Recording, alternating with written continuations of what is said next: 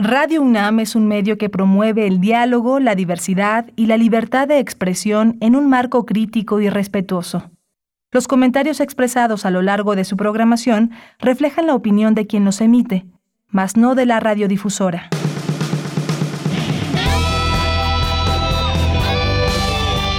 Prisma RU. Relatamos al mundo.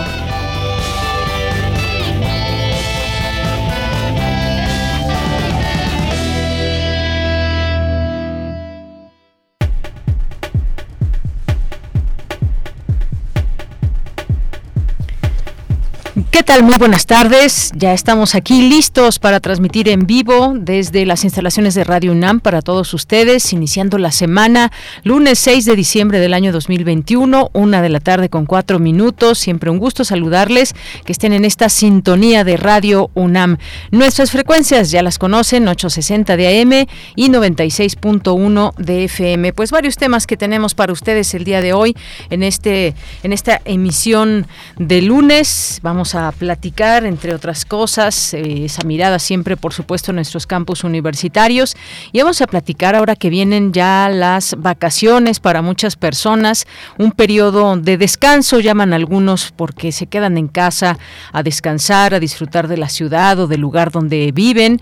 Y por otra parte, pues hay personas que solamente tienen esta, estos días eh, oportunidad para viajar y muchos ya han planeado sus vacaciones, ya sea a la playa, a la montaña, muchos destinos que tiene México o incluso pues que puedan irse a otros países. Vamos a conversar hoy con el doctor Jorge Baruch, quien es el jefe de la Clínica del Viajero de la UNAM. Si tienen algunas preguntas, dudas ahora con la llegada de la variante Omicron a México, a Estados Unidos, a distintas partes del mundo, eh, pues envíenle sus preguntas, sus comentarios en arroba PrismaRU en Twitter y PrismaRU en Facebook. Así que aquí tendremos esta conversación, esta charla con el doctor Jorge Baruch.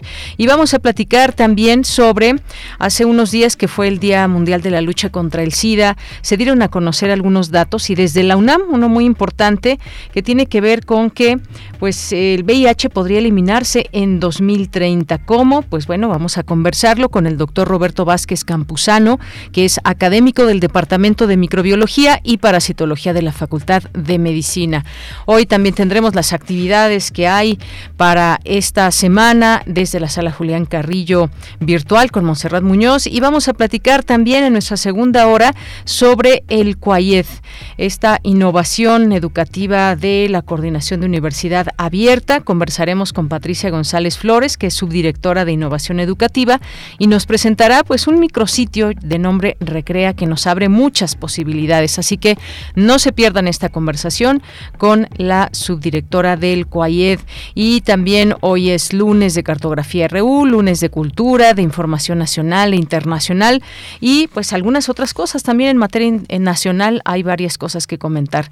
Así que pues no se diga más, acompáñenos y les saludamos desde aquí, desde cabina, desde Adolfo Prieto número 133, al frente de esta producción, Rodrigo Aguilar, en la asistencia de producción, Denis Licea, en los controles técnicos, Socorro Montes, aquí en los micrófonos les saluda Deyanira Morán. Pues vámonos de una vez a nuestro resumen informativo. Desde aquí, relatamos al mundo. Relatamos al mundo. Relatamos al mundo.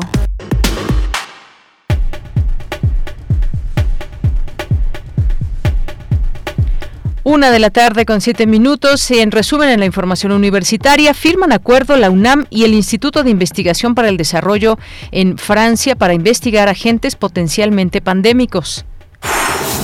Las crisis sanitarias son una advertencia para ser más resilientes. Estudien los desafíos y posibilidades que la virtualidad presenta para el trabajo académico y de investigación, así como del apoyo que requieren alumnos y profesores en la región para continuar con sus actividades. Invitan especialistas del Instituto de Astronomía a observar el último viaje del cometa Leonard el próximo 12 de diciembre. En la información nacional, el ex titular de la Unidad de Inteligencia Financiera de la Secretaría de Hacienda, Santiago Nieto Castillo, aseguró que no tiene nada que esconder, lo anterior sobre la denuncia anónima presentada en la Fiscalía General de la República sobre su patrimonio. una casa en la Ciudad de México, tiene un departamento en Santa Fe, una casa en Querétaro, son algunas de las propiedades que pues bueno, le sacaron hoy en algunos, en dos medios de comunicación importantes. Y hay que recordar que recientemente pues fue, presentó su renuncia a esta unidad de inteligencia financiera por ese escándalo que hubo respecto a, su boda, ostentosa dicen algunos, eh, pues no tan austera, pero tampoco tan suntuosa dicen otros. El caso es que ya no está ahí al frente de esta unidad de inteligencia financiera, incluso pues él es ahora o podría ser investigado. Ahí está denuncia anónima. El gobierno de México anunció una aportación patrimonial de hasta 3.500 millones de dólares y un paquete de apoyos fiscales para petróleos mexicanos. La paraestatal realizará una operación de recompra y manejo de pasivos para reducir el riesgo de refinanciamiento y el monto de la deuda. Registra INEGI que en 2019 2.227.574 personas colaboraron como voluntarias en las instituciones sin fines de lucro. Y en las noticias internacionales, la ex líder birmana y premio Nobel de la Paz, Aung San Suu Kyi, fue condenada a cuatro años de cárcel por el delito de incitación contra militares y por vulnerar las normas de COVID. El Consejo de Seguridad de la ONU, Estados Unidos, Reino Unido y Japón pidieron su liberación inmediata. Autoridades sanitarias de Estados Unidos confirmaron ya 17 casos de COVID en la tripulación de un crucero que llegó a Nueva Orleans, uno de ellos probablemente de la variante Omicron. La travesía por el Caribe incluyó escalas en puertos de México, Belice y Honduras.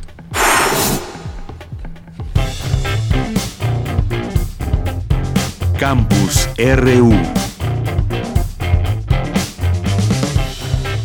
A la una con trece nos vamos a nuestro campus universitario. Firma la UNAM y el Instituto de Investigación para el Desarrollo de Francia un convenio de colaboración. Mi compañera Virginia Sánchez nos tiene la información. Adelante, Vicky. Hola, ¿qué tal? Te muy buenas tardes a ti y al auditorio de Prisma RU. Este convenio tiene como objetivo el monitorear, investigar y proponer soluciones ante la presencia de agentes potencialmente pandémicos. Con esto, la UNAM se suma a la iniciativa internacional PRESOUD, que trata la prevención de la emergencia de enfermedades zoonóticas. Tras la firma del documento y acompañado por el embajador de Francia en México, Jean-Pierre Asbasadougan, y el gobernador del estado de Yucatán, Mauricio Vila Dosal, el rector de la UNAM, Enrique Graue, señaló que la pandemia de la COVID-19 está relacionada con enfermedades transmitidas de animales a humanos y la alteración del medio ambiente. Por ello, la importancia de entender la salud como algo totalmente íntegro bajo la visión de una salud o One Health. Asimismo, destacó la importancia de estas investigaciones para establecer políticas públicas basadas en evidencias científicas, trabajo con el que precisó la Facultad de Medicina Veterinaria Isotecnia y la Escuela Nacional de Estudios Superiores Unidad Mérida están comprometidas. Es indudablemente, señor embajador, señor gobernador, el inicio de un proceso de nuevas investigaciones y de abrir nuevos campos y por supuesto cuente con la universidad. Hasta aquí la información. Muy buenas tardes.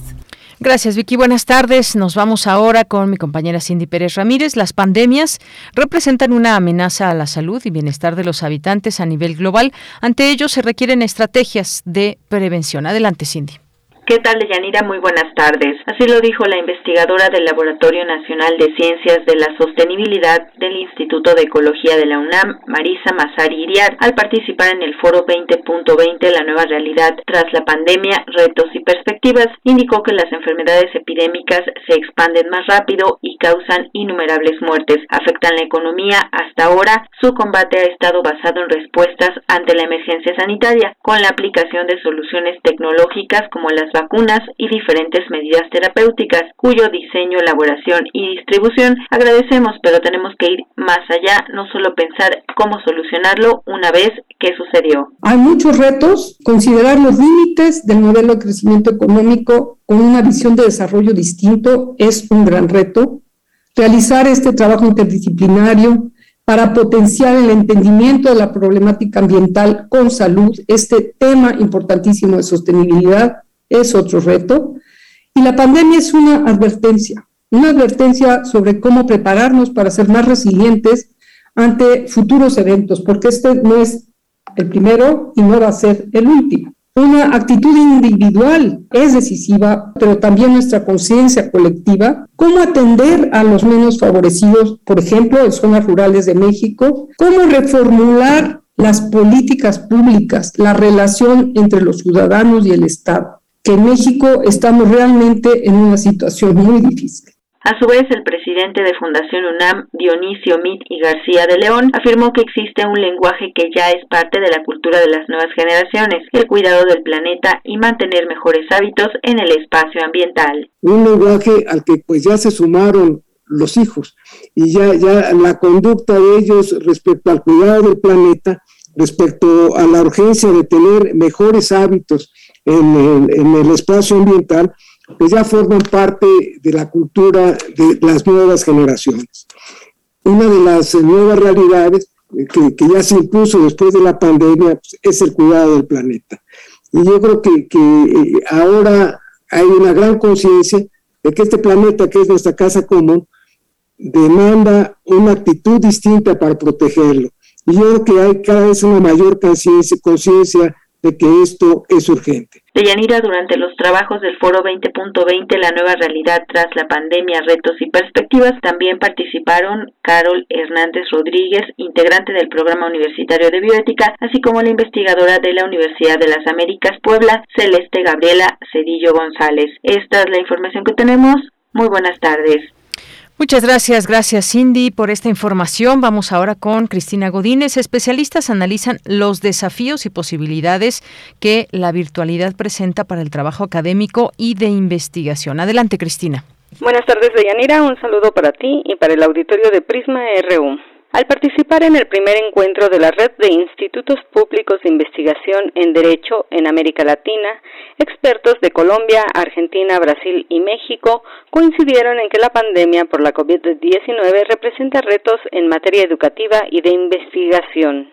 Juan Francisco González Bertomeu, del Instituto de Investigaciones Jurídicas de la UNAM señaló que la red de institutos públicos de investigación en Derecho en América Latina aspira a contribuir en la comprensión y el análisis de la realidad latinoamericana y se constituirá como un espacio de encuentro, diálogo y cooperación. La red tiene cuatro integrantes de Argentina, Brasil, Colombia y México el UNIJUS de la Universidad Nacional de Colombia, el Instituto Gioja de la Facultad de Derecho de la UBA en Argentina, el Instituto de Investigaciones Jurídicas de la Universidad Nacional Autónoma de México y la Facultad de Derecho de la Universidad de Sao Paulo. En este evento, que es un encuentro de discusión, nos propusimos analizar los desafíos y posibilidades de la, que la virtualidad presenta para el trabajo académico a la luz de los aprendizajes y las experiencias derivadas de la pandemia. Por su parte, Pedro Salazar, director del Instituto de Investigaciones Jurídicas, destacó que la formación de la red y el encuentro es oportuna y pertinente para las instituciones que viven un momento interesante y desafiante.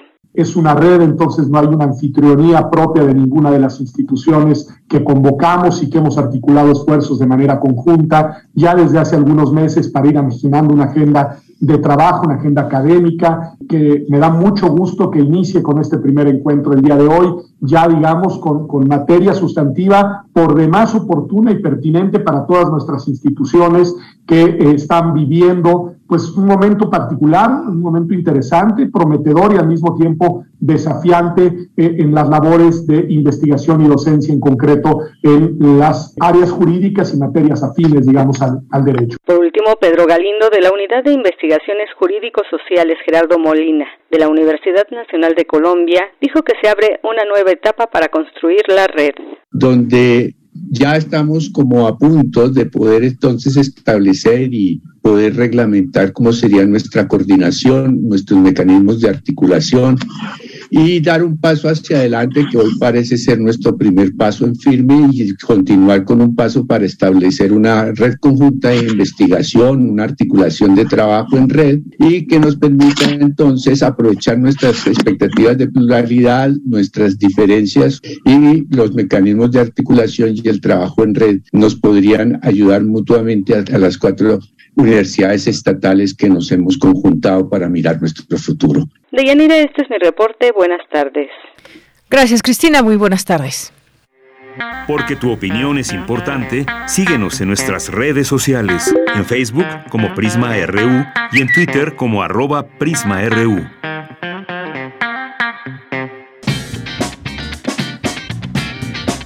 Hoy en la UNAM, ¿qué hacer y a dónde ir?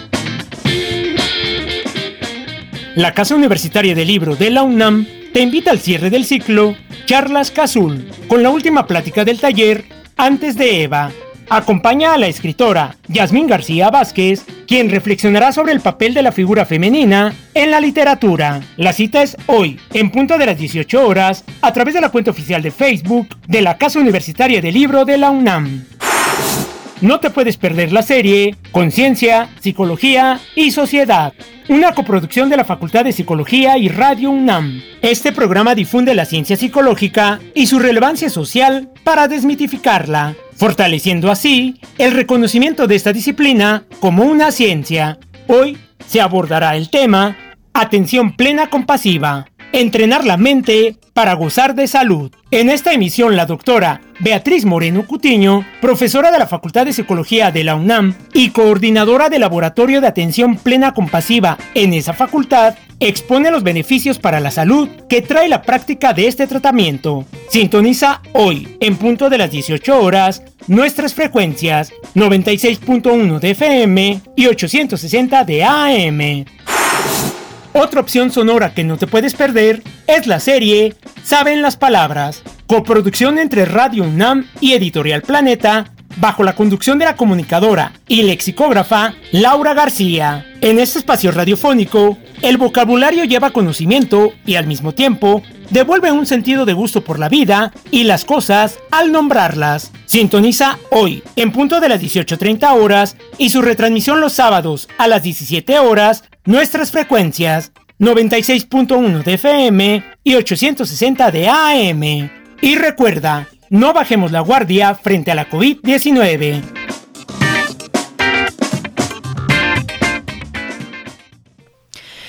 Una de la tarde con 21 minutos y pues muchas de las noticias están surgiendo eh, a raíz del monitoreo de cómo saber y qué está pasando con esta variante Omicron y cómo se van descubriendo casos, más casos en algunos países donde ya se había dado el primer caso y cómo se va extendiendo. Y estamos ante una temporada pues prácticamente mundial donde mucha gente tiene días de descanso, muchos eh, pues saldrán de vacaciones distintos destinos, ya sean nacionales o internacionales, y pues aquí en México no es la excepción, dado que pues las restricciones para que mucha gente entre a nuestro país, pues no hay, no hay restricciones, no hay cierre de fronteras, e incluso pues bueno, la propia Organización Mundial de la Salud pide, hace seis días dio a conocer que pide no realizar viajes ante variante Omicron, pero no recomienda cierre de fronteras. Y ante una situación como esta, ¿cuáles son los consejos que debemos de seguir ante esta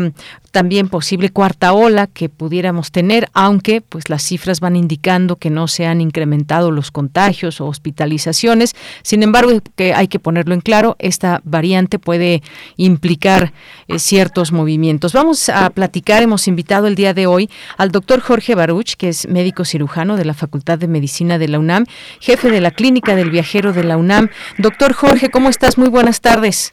¿Qué tal? Buenas tardes, saludos al auditorio, bien, gracias. Qué bueno, pues eh, decía yo, estamos ante una temporada eh, de vacaciones por delante. En la UNAM se tienen tres semanas de vacaciones, por ejemplo, en distintas eh, en distintos lugares también se tienen la SEP muchos alumnos y alumnas también docentes que pues tendrán ese periodo vacacional. ¿Qué es lo recomendable ahora ante esta variante y no solamente quizás ante esta variante, doctor, sino en general a cómo se sigue dando una situación de pandemia en nuestro país. Claro que sí, pues eh, miren, eh, lo recomendable es en estos momentos eh, tomar en cuenta que si vamos a llevar a cabo un viaje de tipo internacional, pues tomemos en cuenta el semáforo epidemiológico del destino hacia donde vamos a desplazarnos. Esto quiere decir, por ejemplo, la Unión Europea tiene un sistema de semaforización que nosotros podemos consultar en los Centros de Prevención para el Control de Enfermedades, los ECDC, y ahí pues, nosotros podemos notar cómo es que se va iluminando de manera roja todos los estados de la Unión Europea. Por lo tanto, la recomendación es evitar viajes de un semáforo verde, como pudiera ser el de la Ciudad de México, a un semáforo francamente en rojo y en ascenso, como pudieran ser los de la Unión Europea, ya que pues ponemos en mayor riesgo nuestro nuestra salud y el riesgo de estar contagiados y junto con, con esta nueva variante que está surgiendo, pues las restricciones tanto de confinamiento como de movilidad. Ahora también, por ejemplo, si teníamos pensado viajar a África del Sur, África subsahariana, también debemos de tomar en cuenta este aviso de la Secretaría de Salud que ha actualizado el nivel de alerta tipo 3, que es evitar viajes en la medida de lo posible, evitar viajes internacionales hasta que no sepamos cómo está sucediendo y transcurriendo esta nueva variante y cómo pues impactará en los sistemas de salud de cada uno de los países. Ahora, si nosotros estamos planificando un viaje de tipo nacional, eh, y también ante las festividades, las reuniones de fin de año, de Navidad, eh, pues debemos de tomar en cuenta que existen poblaciones mixtas en nuestro país. ¿A qué me refiero con esto? Pues son poblaciones eh, con esquemas completos de vacunación, poblaciones con esquemas incompletos de vacunación, que básicamente son los adolescentes que están comenzando a vacunarse, y poblaciones sin esquemas de vacunación, que son los niños y las personas que han tenido indecisión o no han querido vacunarse y que son altamente contagiosas, por lo que eh, ante esta eh, posible reunión familiar o reunión social, pues lo que debemos de preferir es reunirnos con personas completamente vacunadas, extremar precauciones para evitar que se contagien aquellos adolescentes que están comenzando a completar sus esquemas, porque sería muy lamentable que se contagien en el transcurso de su primera, su segunda dosis, y pues eh, a las poblaciones también que no se han sido vacunadas, eh, pues debemos de hacer uso de estas herramientas de diagnóstico, pruebas de PCR, pruebas de antígeno, que nos pueden ayudar a orientar si es que son altamente contagiosas, pues para evitar reunirnos con ellas. Claro, pues sí, esta era una llegada inevitable, está también esta variante de Omicron, pero ahí están estas recomendaciones de manera internacional, pues siempre checar cómo está la situación, al destino donde vamos. En el caso de África, pues tener mucho más atención, dado que pues esta variante, esta variante viene de eh, Sudáfrica, según se tiene entendido, y bueno, pues esto tiene que ser básico una vez que pues decidan hacer un, un viaje internacional. Ahora bien, los viajes nacionales y los aeropuertos aquí en nuestro país. Hemos visto en otros momentos, eh, doctor, cómo se llenan eh, no solamente los aeropuertos, obviamente también las, eh, las, las, las estaciones de autobuses en todo el país. Hay una movilidad mayor, mayor en tiempo de vacaciones. también hemos aprendido ya en el camino a cuidarnos, a saber que pues todo viaje puede implicar un riesgo, pero también puede haber viajes seguros y hacia eso queremos pues lanzar estas recomendaciones a nuestro público, quien va a viajar de manera interna, ya sea por carreteras, por autobús, por avión, eh, como lo vaya a decidir hacer, ¿qué debe de tomar en cuenta, doctor, en este, en este sentido? Bueno, tenemos que tomar en cuenta que los estados del norte ya están entrando francamente en un ascenso de casos, en la cuarta ola, más rápidamente que el resto de la República Mexicana. La franja fronteriza, eh, sobre todo el estado de Baja California y Sonora, ya comienzan a tener tasas de, incidencia mucho más altas que el resto del país, entonces eso es algo a tomar en cuenta. Eh, la otra es pues que si vamos a desplazarnos tanto en avión como en autobús o, o coche, pues tenemos que portar siempre un cubreboca, de preferencia un KN95 durante nuestro trayecto, evitar retirárnoslos en especial eh, cuando nosotros asistimos a un baño público porque es uno de los lugares con altamente contaminados, de alto riesgo de contagio si vamos a, consumir alimentos, que generalmente eh, al interior del país se hacen menos de cuatro horas en avión, pero si vamos a consumir alimentos en un vuelo de, eh, nacional o internacional, pues evitar hacerlo al mismo tiempo, debemos de intercalar, eh, sobre todo si estamos consumiéndolos en la misma fila, pues aumenta nuestro riesgo. Y pues también estar al pendiente de todos los signos y síntomas. Recordemos que el alto riesgo de contagio ocurre en reuniones masivas, en eventos masivas, masivos, también ocurre en lugares cerrados, poco ventilados, entonces preferir aquellos que tienen, tengan limitado aforo, pero también esta ventilación, de preferencia al aire libre. Afortunadamente en nuestro país tenemos un buen clima, buena temperatura como para poder, inclusive en, la época invernal, preferir este lugares al aire libre, bien ventilados, con buen aforo, y eso es lo que nos va a disminuir nuestro riesgo prácticamente a, a baja, baja probabilidad en, en, el momento en que todos estemos contribuyendo y colaborando de manera individual para provocar un bienestar colectivo. Claro, y no es que un viaje implique contagio, por supuesto que tenemos que tomar medidas, si no, eh, si no tomamos medidas, pues es más fácil un posible contagio, porque efectivamente, pues hay muchas personas que están contagiadas sin saberlo incluso, o hay muchas personas que también están por ahí y no están contagiadas, eso es, es, es un hecho.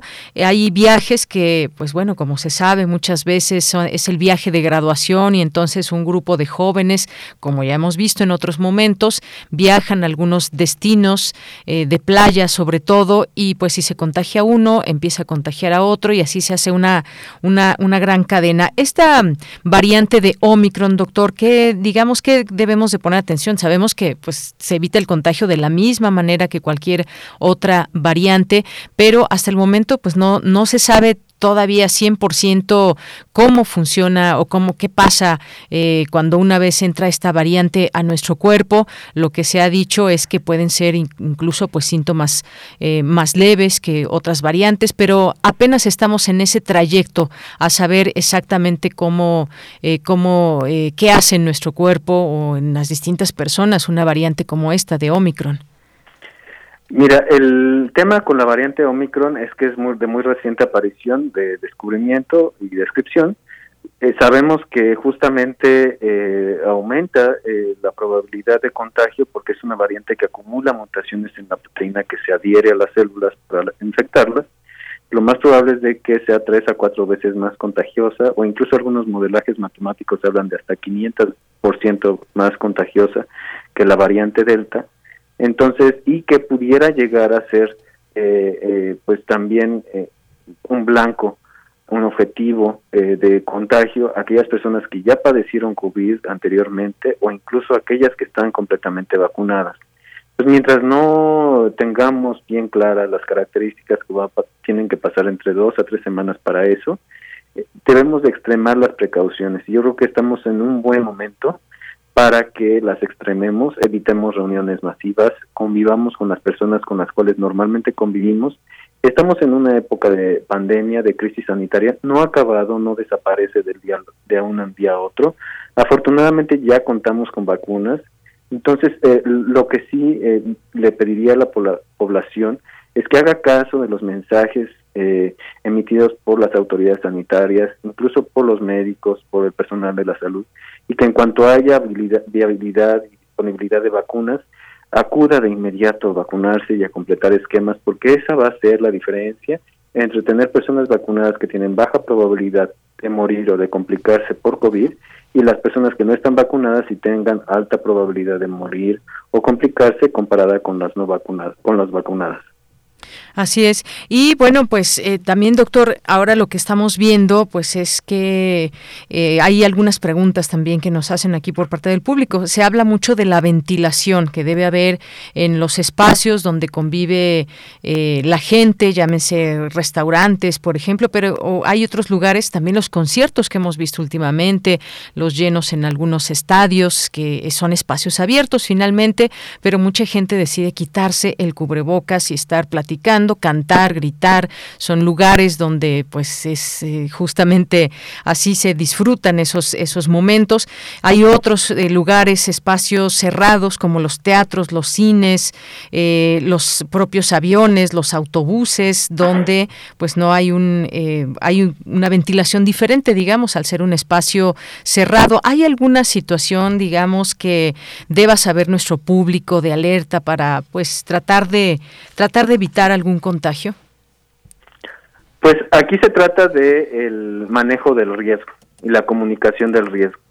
En este sentido, sabemos que cuando nosotros entramos a un lugar cerrado, poco ventilado, el riesgo se eleva y más se eleva cuando alguien se retira el cubreboca y permanece más de 5, 10, 15 minutos hablando sin el cubreboca y nosotros compartimos este espacio. Si a eso le añadimos una mala ventilación, una ventilación de arriba abajo, por ejemplo, que no respeta, que no filtra el aire o que no respeta el flujo natural del aire, pues entonces que, se llama una, una ventilación con recirculación del aire, entonces vamos, vamos a tener mucho mayor probabilidad de contagio si es que permanecemos con muchas personas que se retiran el cubreboca. Entonces, esta comunicación de riesgo, esta gestión de riesgo, la toma cada quien de manera individual. También tenemos factores que pueden que podemos modificar y prevenir, como es si convivimos con una gran cantidad de personas vacunadas, bueno, entonces estamos promoviendo un espacio que este es eh, mucho más probable que sea seguro a que si lo estamos compartiendo con estas poblaciones mixtas. Entonces, eh, pues la gestión, dentro de la gestión del riesgo, la comunicación del riesgo, pues debe de quedar claro que hay que preferir reuniones al aire libre, en espacios con aforo limitado, incluso al aire libre, también es importante que podamos respetar la sana distancia. Y también eh, algo muy importante que hemos visto a lo largo de esta pandemia es la comunicación que existe entre la, la comunidad.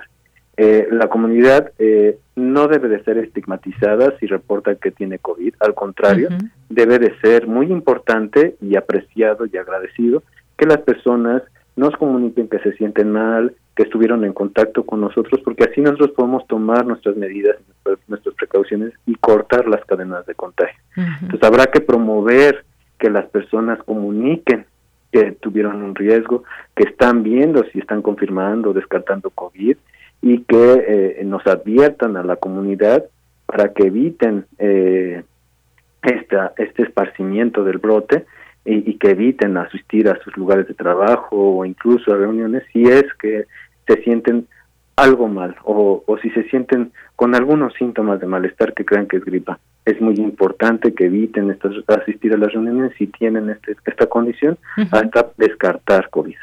Muy bien. Y por último, doctor, pues sabemos ahora hay una noticia que está muy presente en estos momentos y tiene que ver con eh, pues ese riesgo de transmisión de Omicron en México, dado que se detectaron 10 casos por COVID en un crucero que pasó por nuestro país. Este barco que partió de Nueva Orleans, Estados Unidos, y que paró aquí en México. Pues habrá que dar seguimiento a todo esto, porque así justamente se hacen esas cadenas de contagio. Eh, la semana pasada este barco hizo escala en Belice, en Honduras y en México. Y pues bueno, sabemos de este caso que se dio a conocer la semana pasada, pero no sabemos de otros casos ya confirmados. Pero este puede ser quizás una posibilidad de que pueda haber, haber habido un contagio eh, por este crucero. Así es, bueno, recordemos que la es, es va a ser completamente natural y esperado que eh, pues eh, tengamos la entrada, el ingreso de esta variante nueva, Omicron, eh, esto va a ser inevitable eh, pues, y van a comenzar a circular de manera proporcional un poco más y más conforme pasen los meses. Eh, seguramente vamos a ver que esta variante va a predominar en los siguientes dos a tres meses y pues habrá que estar al pendiente de las noticias, de la información que divulgue la Universidad Nacional Autónoma de México, el grupo de científicos y académicos de nuestro país, para ver cómo va evolucionando este nuevo conocimiento y se va traduciendo en qué tanto impacto pudiera llegar a tener Omicron. Pero por el momento sabemos que las vacunas son el mejor medio para prevenirlo y obviamente combinándolas, como no son 100% efectivas, habrá que combinarlas con otro tipo de medidas, como es el uso de cubreboca, la sana distancia eh, y todas estas medidas que ya conocemos eh, para poder evitar los contagios y la enfermedad grave. Muy bien. Pues doctor, no me resta más que agradecerte esta posibilidad de conversar contigo, de tomar en cuenta todas estas recomendaciones y a cuidarnos. Mucha gente que ya tiene previsto salir, que por favor tome en cuenta todo esto, aunque esté de vacaciones, el uso de cubrebocas es indispensable. Muchas gracias, doctor. No, gracias a ti y saludos al auditorio. Bonita tarde. Igualmente, gracias, doctor Jorge Baruch, médico cirujano de la Facultad de Medicina de la UNAM, jefe de la Clínica del Viajero de la UNAM, con este tema de la variante Omicron ante pues la llegada de las vacaciones también y todos estos viajes que hay. Este crucero, pues no se sabe exactamente porque no se ha dicho, pero pudo haber parado y pudieron haber descendido los turistas, ya sea en Cozumel o en Chetumal, allá en Quintana Roo al sur de nuestro país eh, para que pues conocieran estas playas, aunque algunos incluso suelen quedarse un par de días ahí en esta posibilidad para que los viajeros conozcan esta, esta zona, así que pues estamos a la espera porque se supone que ya hay un control para todos estos eh, turistas, que no sé exactamente cuántos sean, pero para que se hagan una prueba de diagnóstico y en dado caso de dar positivo, pues sean, sean aislados. Así que estaremos muy atentos y pendientes de este monitoreo que hay y de esta situación en este crucero donde hay casos positivos a la variante Omicron. Porque tu opinión es importante, síguenos en nuestras redes sociales, en Facebook como Prisma RU y en Twitter como arroba PrismaRU. Una de la tarde con 39 minutos. Vamos a abordar este tema, como les decía hace unos días que fue el Día Mundial de la Lucha contra el SIDA, pues se dio a conocer desde nuestra universidad que el VIH podría eliminarse en 2030. Y es que esta primera gran pandemia contemporánea que se volvió eh, crónica cumple 40 años, cumplió 40 años. Sin embargo, la Organización de las Naciones Unidas coordina los esfuerzos para que en el 2030 se elimine la transmisión del virus que ha cobrado la vida de más de 35 millones de personas en todo el mundo. Así que vamos a platicar de este tema. Ya está en la línea telefónica el doctor Roberto Vázquez Campuzano, que es académico del Departamento de Microbiología y Parasitología de la Facultad de Medicina. Eh, ¿Qué tal, doctor? Bienvenido, muy buenas tardes. Buenas tardes, Deñadira. Un gusto estar con ustedes. Gracias, doctor. Bueno, pues cuéntenos. La verdad es que este título nos llamó mucho la atención. El VIH podría eliminarse en 2030. Esa es una buena noticia, dado pues todos estos años, 40 años, en los que esta enfermedad se ha propagado, se ha podido controlar, se han podido avanzar en estudios médicos. Pero, pues, ¿qué podría pasar en el 2030 exactamente? ¿Cómo llegar a esta eliminación? doctor. Sí, muy bien. Eh, pues la idea es que gracias al tratamiento antirretroviral que tenemos actualmente, que es altamente supresivo, podamos llegar a eliminar la transmisión del virus para el 2030, de tal forma que el número de personas que viven con VIH vayan reduciéndose paulatinamente para que para el 2050 podríamos ya no tener este, personas infectadas con el, con el virus. El tratamiento antirretroviral lo que hace es disminuye la cantidad de virus que tenemos en circulación y esto hace que no se pueda transmitir la infección y esta es la base que, que se está planteando para poder lograr la eliminación de la transmisión para el 2030. Efectivamente, porque pues sabemos que aquí en México, pues las acciones para el combate del virus, del VIH, eh, pues estaban avanzando muy bien en cumplimiento con metas que se tenían para 2020, 2025. De pronto llega esta pandemia de COVID-19, se atrasaron un poco los proyectos, pero pues está esta gran meta que es la eliminación de la transmisión en menos de una década. Ahora bien, eh, doctor, yo le pregunto, hoy en día, hoy en día, ¿qué esperanza de vida tiene una persona que se infecta eh, de VIH? ¿Qué esperanza de vida tiene? Eh, nos, ya nos eh, habló un poco de este, esta posibilidad que hay eh, con los antirretrovirales, pero ¿cuál es la esperanza de vida en una persona que se contagia de VIH? Sí, la esperanza de vida ha aumentado 44 veces desde el inicio de la pandemia. Entonces ahora estamos esperando que una persona que vive con VIH viva una vida normal, lo más cercana a, lo que el resto de la población vivimos y tenemos que una persona tiene las mismas expectativas de vida que cualquier persona que no tiene infección por VIH. Estamos hablando ya de más de 70 años en promedio. Muy bien. Y es que al inicio, cuando esta enfermedad eh, surgió, atacaba mucho, por ejemplo, las vías respiratorias o alguna enfermedad que se tuviera se podía potenciar, dado que pues afectaba o afecta el sistema inmunológico. Ahora, pues la vida para muchas personas ha cambiado después de pues una serie de experimentaciones que también pues tuvieron tuvieron eh, pues su tiempo de saber si eran eh, buenos medicamentos o no hay un sinfín de películas que surgieron también al respecto que reflejaban la realidad de muchos grupos que también fueron estigmatizados y una serie de, situaciones que nos lleva a, saber que hoy por hoy esta enfermedad pues le puede dar a cualquier persona que no tenga eh, pues que tenga una relación sexual sin protección con alguien que esté infectado, eh, por ejemplo también a través de jeringas infectadas, transfusiones de sangre, en fin, está eh, todo esto que ya sabemos y que es parte hoy por hoy de la educación sexual desde temprana edad, doctor. Eso también es importante, la prevención que se sigue dando, porque no es que al día de hoy ya no se contagie, ni mucho menos, sino la, la información vale oro en estos momentos para que se siga dando a conocer y la gente pues evite un contagio.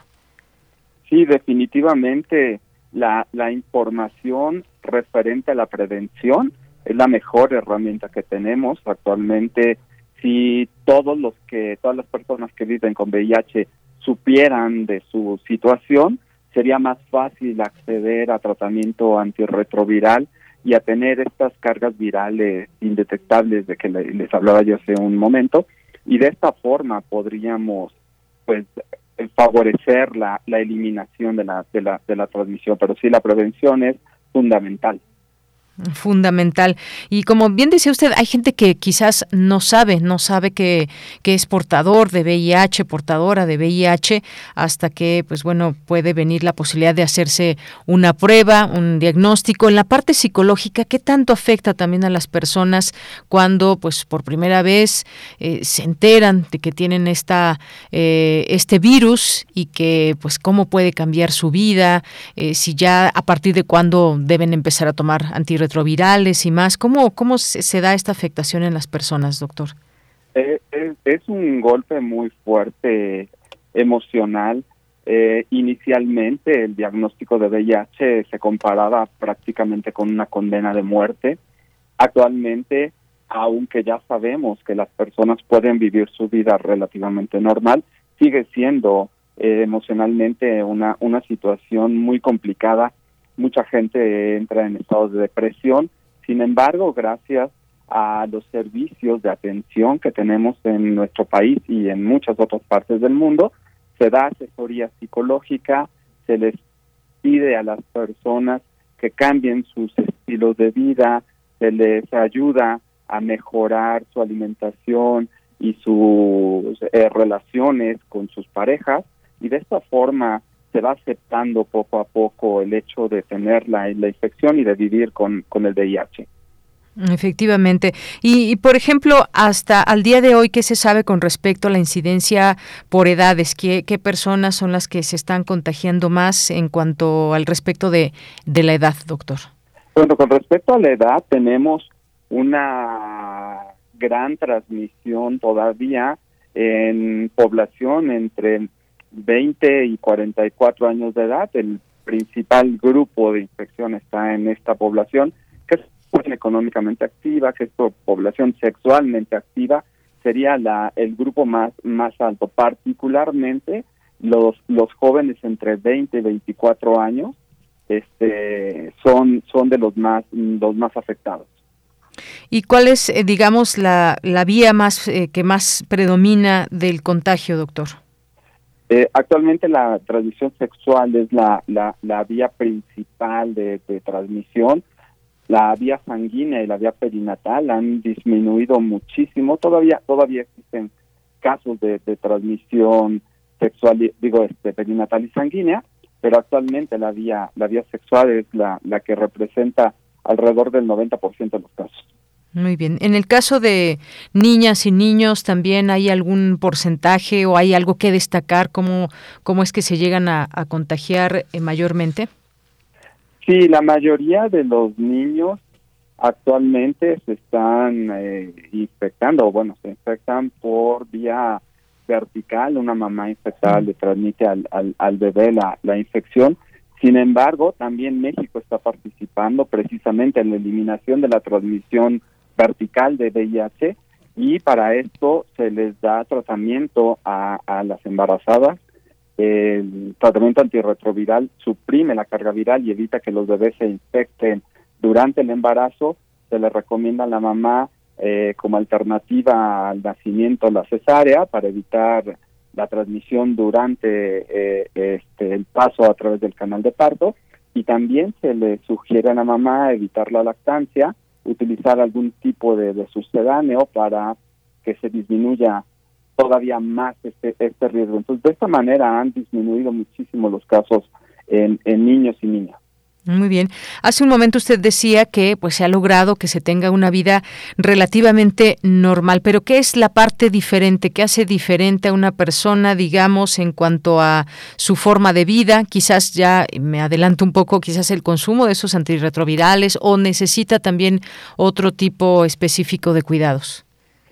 Sí, el, el uso de los medicamentos antirretrovirales conlleva una serie de cuidados debido a que algunos de ellos afectan el metabolismo de lípidos o afectan algún de alguna otra forma a nuestro organismo, entonces tienen que tener algún cuidado especial en el consumo de, alimentos. Se les recomienda pues lo más cercano a una dieta saludable, que hagan ejercicio, que tomen suplementos vitamínicos, pero básicamente es eh, una vida muy, muy parecida al resto de que llevamos las demás personas. Claro, esa buena dieta deberíamos de llevarla todos, doctor. Así es. Bien, y por último le pregunto, está este tema de la vacuna, que también mucho se habla de que ya va a poderse aplicar una vacuna contra el VIH. ¿Qué, qué avances nos puede decir al respecto, doctor? Bueno, la vacuna Mosaico es eh, la iniciativa más reciente que tenemos para la prevención y, y control del VIH es una vacuna que se está probando en ocho países. México está incluido en estos ocho países. Se pretende hacer un estudio en casi cuatro mil participantes. Todos son este, personas que tienen riesgo de infección por VIH entre 18 y 60 años de, de, edad y esperamos ver resultados en unos cuatro años. Eh, se piensa que podemos tener una protección mayor al 65% y esto sería eh, excelente para ayudar a, eliminar la transmisión del, virus. Muy bien. Y ahora sí, ya por último, doctor, ¿qué incidencia hubo ahora que pues se dio a conocer que entre los grupos vulnerables y las personas que tenían eh, algunas comorbilidades, pues eh, que se juntara con la enfermedad de COVID-19 pudieran tener mayores problemas? ¿Se tiene algún cruce de datos sobre este tema? Sí, sí se ha hecho esta correlación entre VIH y COVID-19. No se ha encontrado un riesgo eh, mayor en personas que viven con VIH con respecto a la COVID. Entonces, básicamente el riesgo de adquirir la infección es el mismo. Sin embargo, sí existe la posibilidad de que se desarrolle una enfermedad más severa en las personas que tienen VIH. Entonces, la recomendación es que nos sigamos cuidando todos. Muy bien. Bueno, pues dejamos esa recomendación justamente. 40 años, doctor, de que de que se tiene esta enfermedad, de que se conoce, de que al principio pues bueno, causó muchísimo impacto y poco a poco y con el tiempo pues hemos aprendido como pues como con otras enfermedades a tratar de eh, evitarla, este trabajo de prevención también por parte de las autoridades del mundo que implicó mucho trabajo y que ahora estamos en una fase importante ya de cara al 2030, de cara también a esta posibilidad de la vacuna de la cual usted nos habló hace un momento. Así que pues muchas gracias, gracias doctor por esta conversación aquí en Prisma RU de Radio UNAM. Al contrario, un gusto estar con ustedes. Que tengan un excelente día. Gracias, doctor. Igualmente para usted. Fue el doctor Roberto Vázquez Campuzano, académico del Departamento de Microbiología y Parasitología de la Facultad de Medicina, con este tema del VIH que podría eliminarse en 2030. Sala Julián Carrillo presenta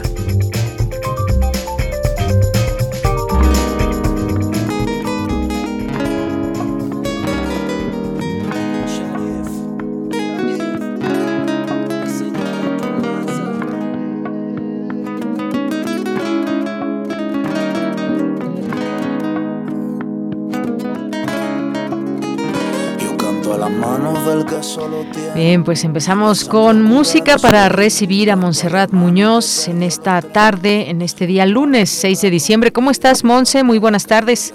Hola, ¿qué tal? De Yanira, equipo de Prisma RU, por supuesto a todos quienes escuchan el 96.1 de FM, nuestras frecuencias también en AM 860 y a través de internet en el Facebook Sala Julián Carrillo. Es muy importante que nos regalen un like en esta página porque es nuestra vía de comunicación oficial. Ahí les ponemos tanto la información de los y las entrevistados en intersecciones, donde hay mucha música los viernes, en los otros libros, que es también parte de nuestra cartelera cultural. También por ahí compartimos algunos artículos de la revista Rúbrica, que está en línea y que sale una cada mes. Les aconsejamos seguir la página también de Radio Universidad, donde pueden encontrar ahí todo este contenido. Y por supuesto, esta sección que amablemente nos hace eh, el día, los, eh, bueno, la semana, ¿por qué no? Porque iniciamos con las mejores noticias. Por ejemplo, les tenemos un adelanto de los mejores deseos del próximo año y también una anécdota que es que a lo mejor ustedes asistieron a alguna de las actividades presenciales en la sala Julián Carrillo. Bueno, la anécdota es que en uno de esos conciertos que dábamos eh, estaba tocando Natural Sounds y pues siempre existían familiares y gente muy querida de los grupos y en eso nos tocó conocer al papá de Jesús Piceno, quien amablemente el señor pues nos eh, compartió algunas historias y entonces lo escucho y le digo, señor, usted tiene muy buena voz para ser locutor. Entonces el señor inmediatamente le brillaron los ojos y me confesó que siempre había sido su sueño eh, ser locutor y obviamente hoy ya este lo puede lograr.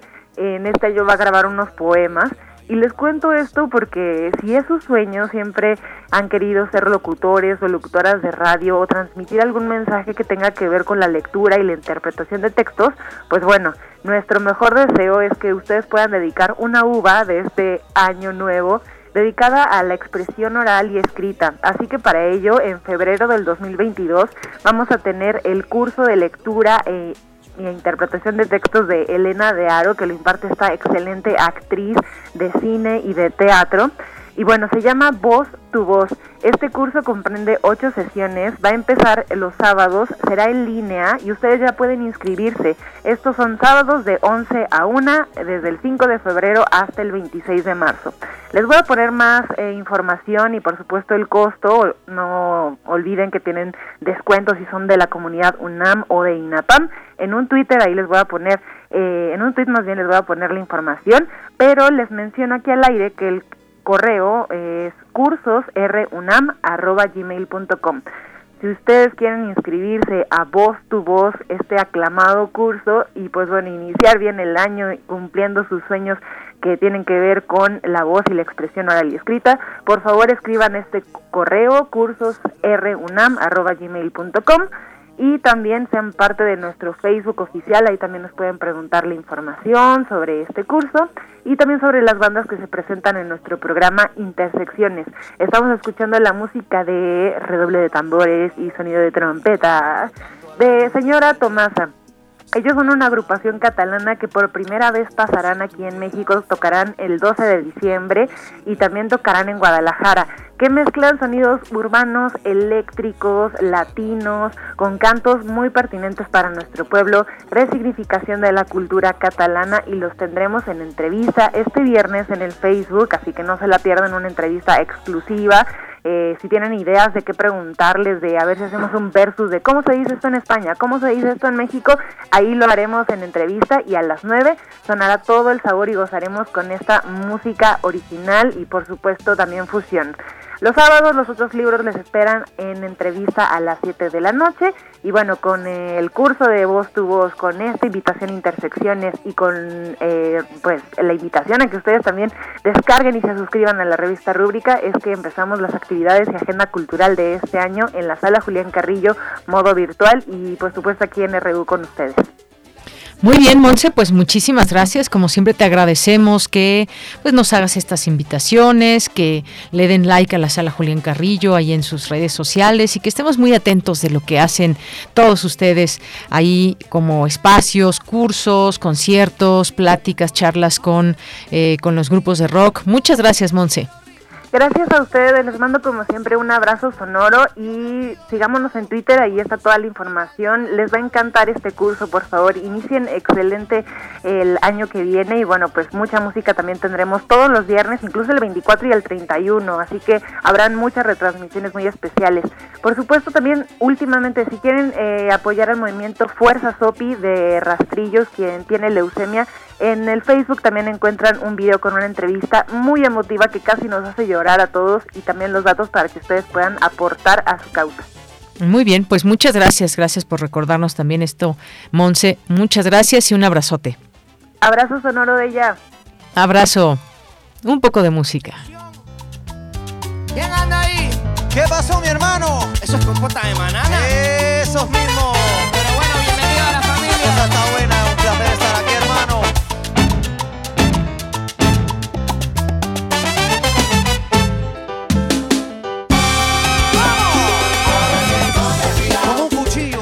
Ay, pues la verdad es que con esta música sí dan ganas de bailar y pues bueno, ya vienen no sé si decir las fiestas navideñas, pero tienen que ser fiestas pues con mucho cuidado, no crean que como antes del 2020 que hacíamos esas grandes fiestas y grandes reventones y se ponen muy bien, pero hay que cuidar y hay que privilegiar la salud. Y también recuerden, porque mucha gente quiere saltarse de pronto todas estas normas, reglas, consejos, si ustedes quieren, sí, porque no son normas ni, ni reglas, pero sí son consejos muy importantes que muchos hemos tomado como regla para salir a la calle, para pues convivir con otras personas y que ya saben cuáles son las recomendaciones. Y por si acaso, también déjenme les comento que la Ciudad de México fortalecerá el alcoholímetro por temporada navideña. Así que mucho cuidado con excederse. Yo sé que muchos les gusta tomar vino porque pues hace muy bien para la salud y hay muchos beneficios. Una copa de vino dicen que incrementa la producción de endorfinas, te mantiene, te mantiene ágil mentalmente y más, pero pues no se excedan, no se excedan porque si no, se van con el alcoholímetro. Nos vamos ya a un corte, ya son las 2 de la tarde, regresamos a la segunda hora de Prisma RU.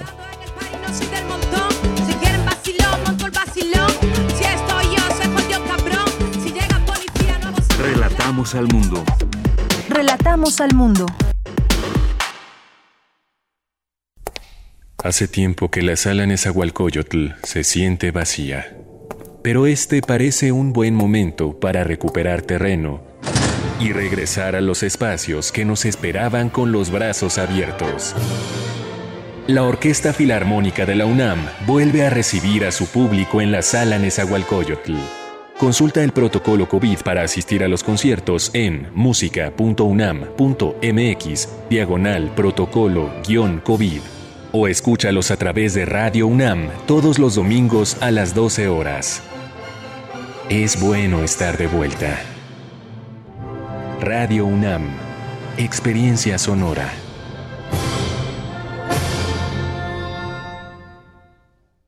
Hipócrates 2.0 Mantenerse informado es parte importante de la vida. La información nos da la oportunidad de tomar las mejores decisiones, principalmente para la salud. Soy Mauricio Rodríguez, conductor de Hipócrates 2.0 donde cada semana llevamos para ti los mejores contenidos y especialistas en materia de salud. Escúchanos. Hipócrates 2.0, martes a las 18 horas, por Radio UNAM. Experiencia Sonora. No solo las grandes obras generan grandes cambios. Este 2021 el presupuesto participativo cumple una década de existencia en la Ciudad de México. Durante estos 10 años, las vecinas y los vecinos de la capital, incluyendo niñas, niños y jóvenes, han puesto su granito de arena para enchular sus colonias, barrios y pueblos originarios. Han sido 10 años de pequeñas acciones que en conjunto han contribuido al embellecimiento de nuestra ciudad. El presupuesto participativo continúa, sigue participando y enchula tu colonia. ¿Te toca vacunarte contra la COVID-19? Antes de ir, come bien y toma tus medicamentos. No llegues con mucha anticipación. Hidrátate bien con agua natural. Si tienes dudas, visita mivacuna.salud.gov.mx. Recuerda, la vacuna te protege y protege a quienes queremos. Cuidémonos entre todos, vacúnate y no bajes la guardia. Gobierno de México.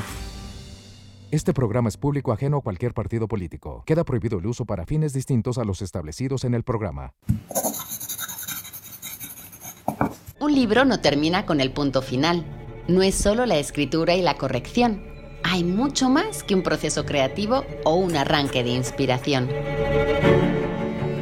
Las palabras encierran conocimiento y cultura, pero también gustos y texturas. Los invitamos a probar los sabores y los saberes del lenguaje. Eso, todo eso es lo que saben las palabras.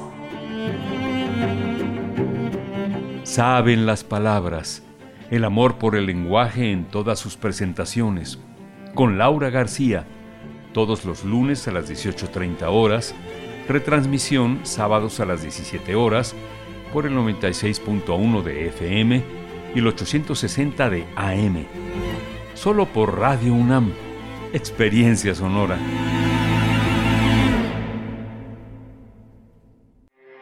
Porque tu opinión es importante, síguenos en nuestras redes sociales, en Facebook como Prisma RU y en Twitter como arroba PrismaRU.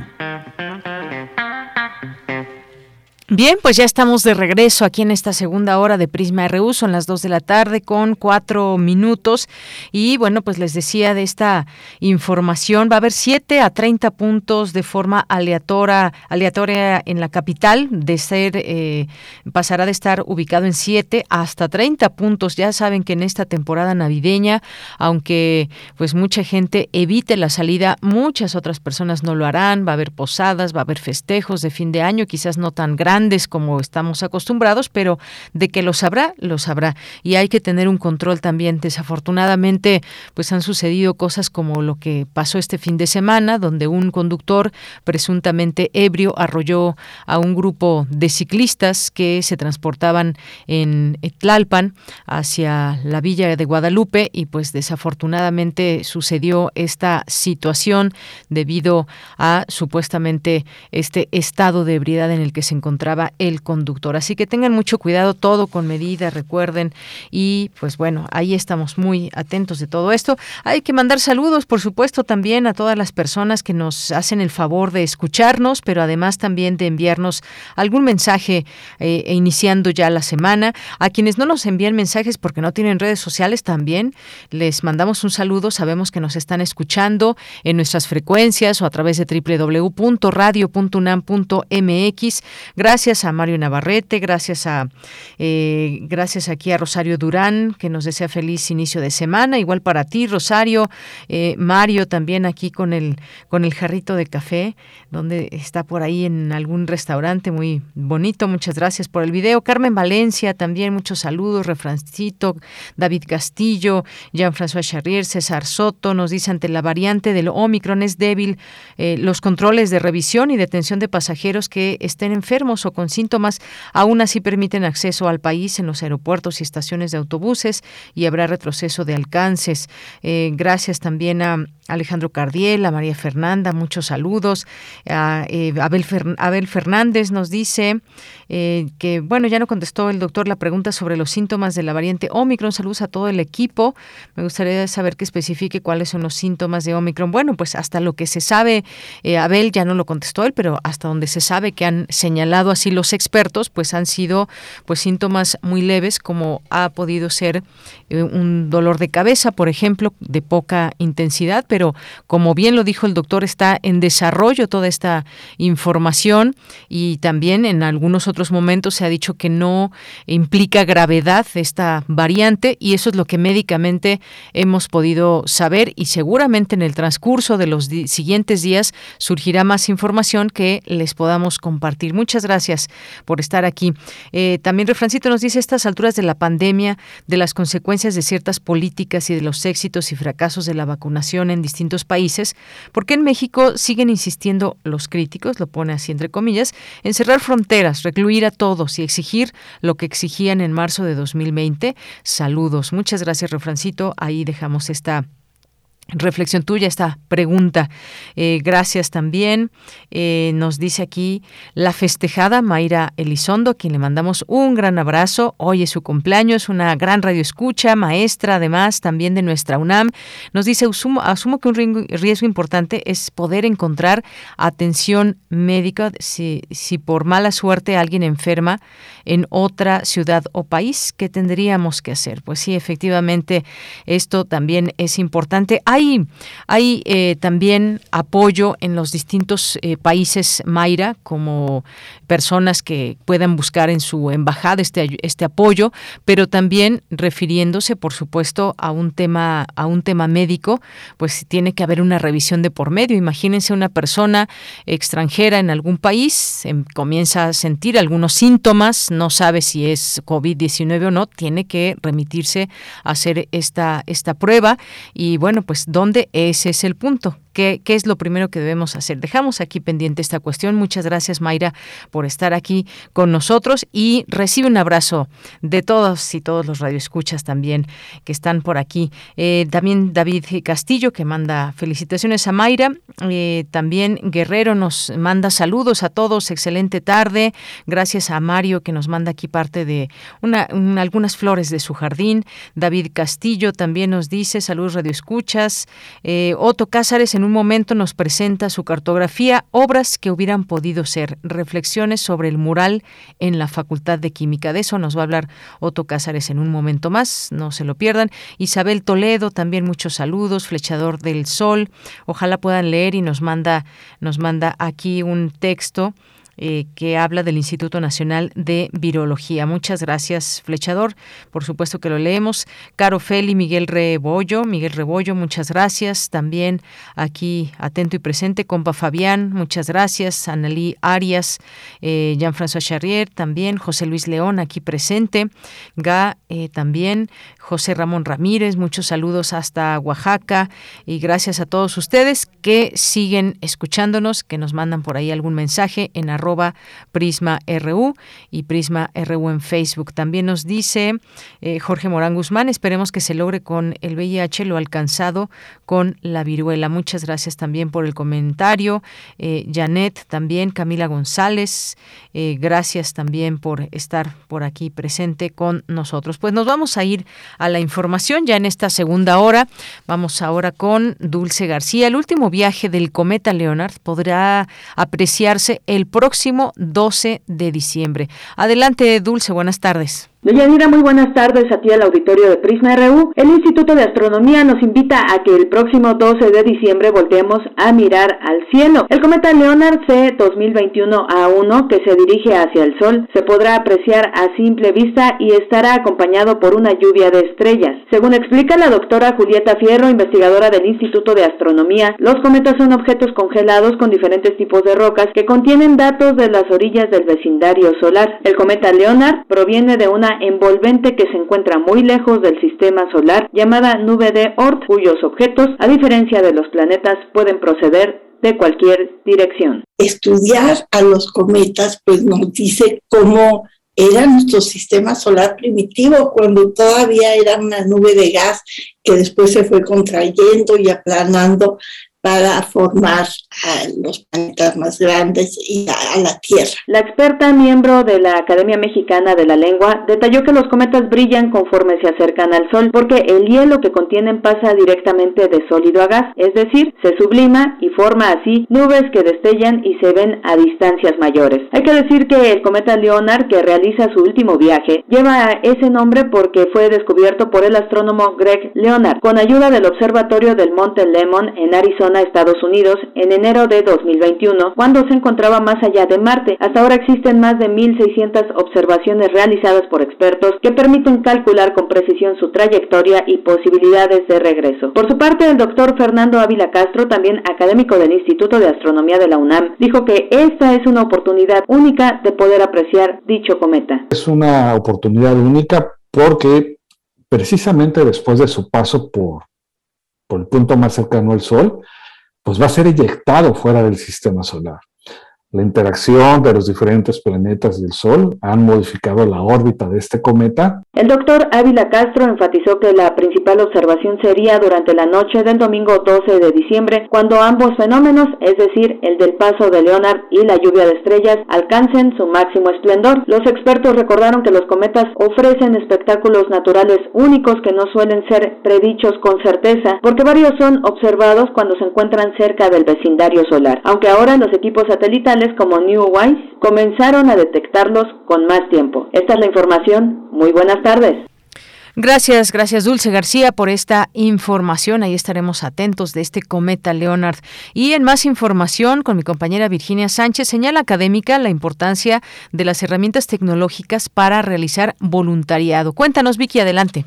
Hola, ¿qué tal? Te muy buenas tardes a ti y al auditorio de Prisma RU. Con la pandemia por la COVID-19, las tecnologías de la información y la comunicación han sido una herramienta útil para realizar voluntariado a distancia, vincular y apoyar causas, incluso más allá de las fronteras por lo que esta alternativa tecnológica nos ha permitido conocer acciones en las que se puede participar dentro y fuera del país. Así lo señaló Celeste Romero Castro, académica de la Escuela Nacional de Trabajo Social, en el marco del Día Internacional del Voluntariado que se conmemora el 5 de diciembre. Mucha gente tuvo mucho tiempo para estar ahora en, las computadoras, estar en las redes y pues se sumó, ¿no? De alguna manera creó también otro tipo de alternativas para sumarse a las causas. Esto nos ayuda también a crear políticas públicas distintas, ¿no? Que estén propiciando cambios genuinos desde la propia necesidad.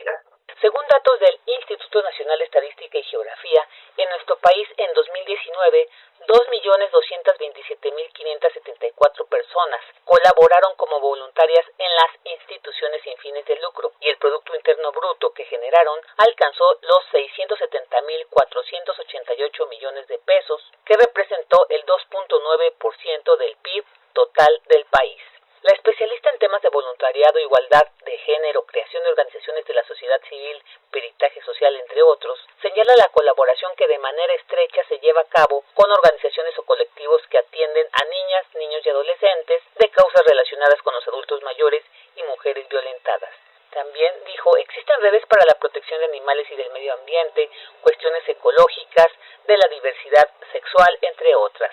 Resaltó que el voluntariado debe ser parte de la agenda pública porque tiene que ver con trabajo que la gente y profesionales brindan para sumar a alguna situación y que muchas veces son asuntos que los gobiernos no están atendiendo. Tiene que ver, dijo, con solucionar problemáticas y necesidades por lo que hizo la invitación a sumarse a alguna acción voluntaria a todas y todos. Precisó que en algún momento de nuestras vidas nos ha apasionado algún tema y podríamos unirnos a algún colectivo u organización a fin de que tengamos un mejor país y por ende un mundo mejor. Hasta aquí la información. Muy buenas tardes. Gracias Vicky, muy buenas tardes. Mañana en la UNAM, ¿qué hacer y a dónde ir? La Cátedra Inés Amor te invita a la conferencia inaugural de Travesías México, que se llevará a cabo el próximo viernes 10 de diciembre en punto de las 10 horas. Para mayores informes, visita el sitio oficial travesíascultura.com.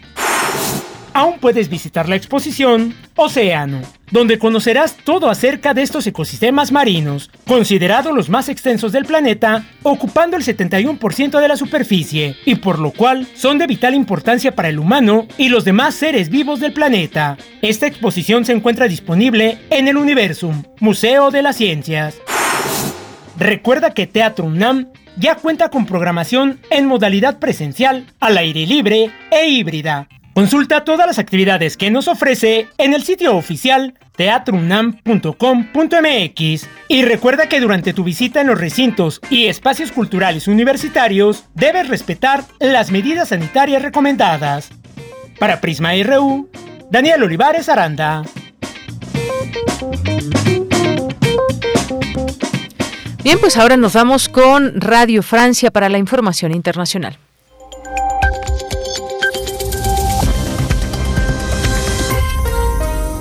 Bienvenidos al flash informativo de Radio Francia Internacional, una mirada rápida a las noticias de América Latina y el mundo. Hoy es lunes 6 de diciembre. Vamos ya con lo más importante de la jornada. Danae Rivadeneira Vladimir Putin se encuentra ya en Nueva Delhi para fortalecer vínculos militares y comerciales con la India. Rusia deberá lidiar además con una compleja dinámica regional por las crecientes tensiones entre India y China, otro tradicional aliado de Moscú tras los mortales enfrentamientos en la región del Himalaya. Declaraciones del canciller ruso Sergei Lavrov tras las primeras reuniones. Se confirma y también se ha mencionado hoy que las relaciones ruso-indias se han caracterizado y siguen siendo una asociación estratégica especialmente privilegiada. Y ciertamente, la reunión de la Comisión de Cooperación Militar, Técnica y de Defensa, que tuvo lugar esta mañana, paralelamente a mi reunión bilateral con el ministro Yair Shankar, es una manifestación de que esta cooperación es de interés para ambos países.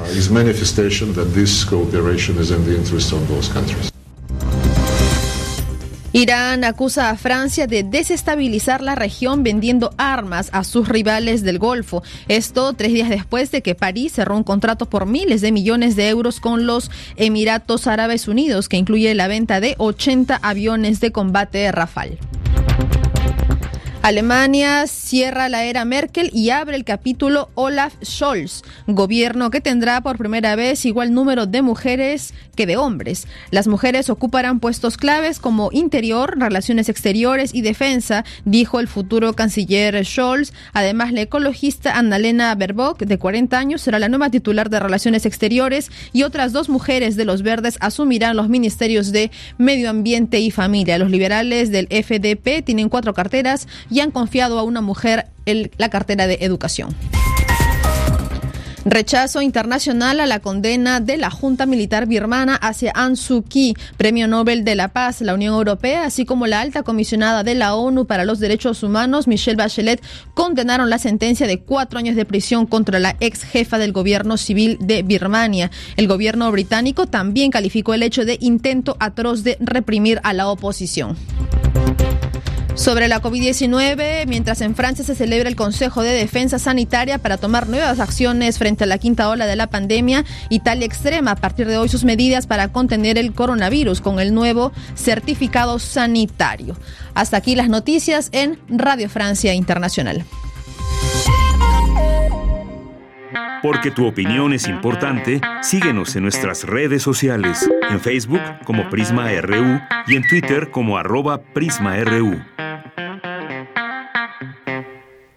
Son las 2 de la tarde con 20 minutos y bueno, pues pasemos a esta siguiente información, a esta siguiente conversación que tendremos sobre eh, el micrositio Recrea del Cuayet y pues bueno, este espacio, este eh, sitio que se llama Recrea, este micrositio en el del Cuayet, pues bueno, tiene la finalidad de hacer una comunidad muy grande, acercar información a quienes buscan mejorar la formación universitaria, impulsar una reflexión colectiva con la aportación de docentes universitarios. Así que hemos invitado para ello a eh, Patricia González Flores, que es subdirectora de Innovación Educativa del Cuayet, Coordinación de Unidad Abierta, de Universidad Abierta, Innovación Educativa y educación a distancia.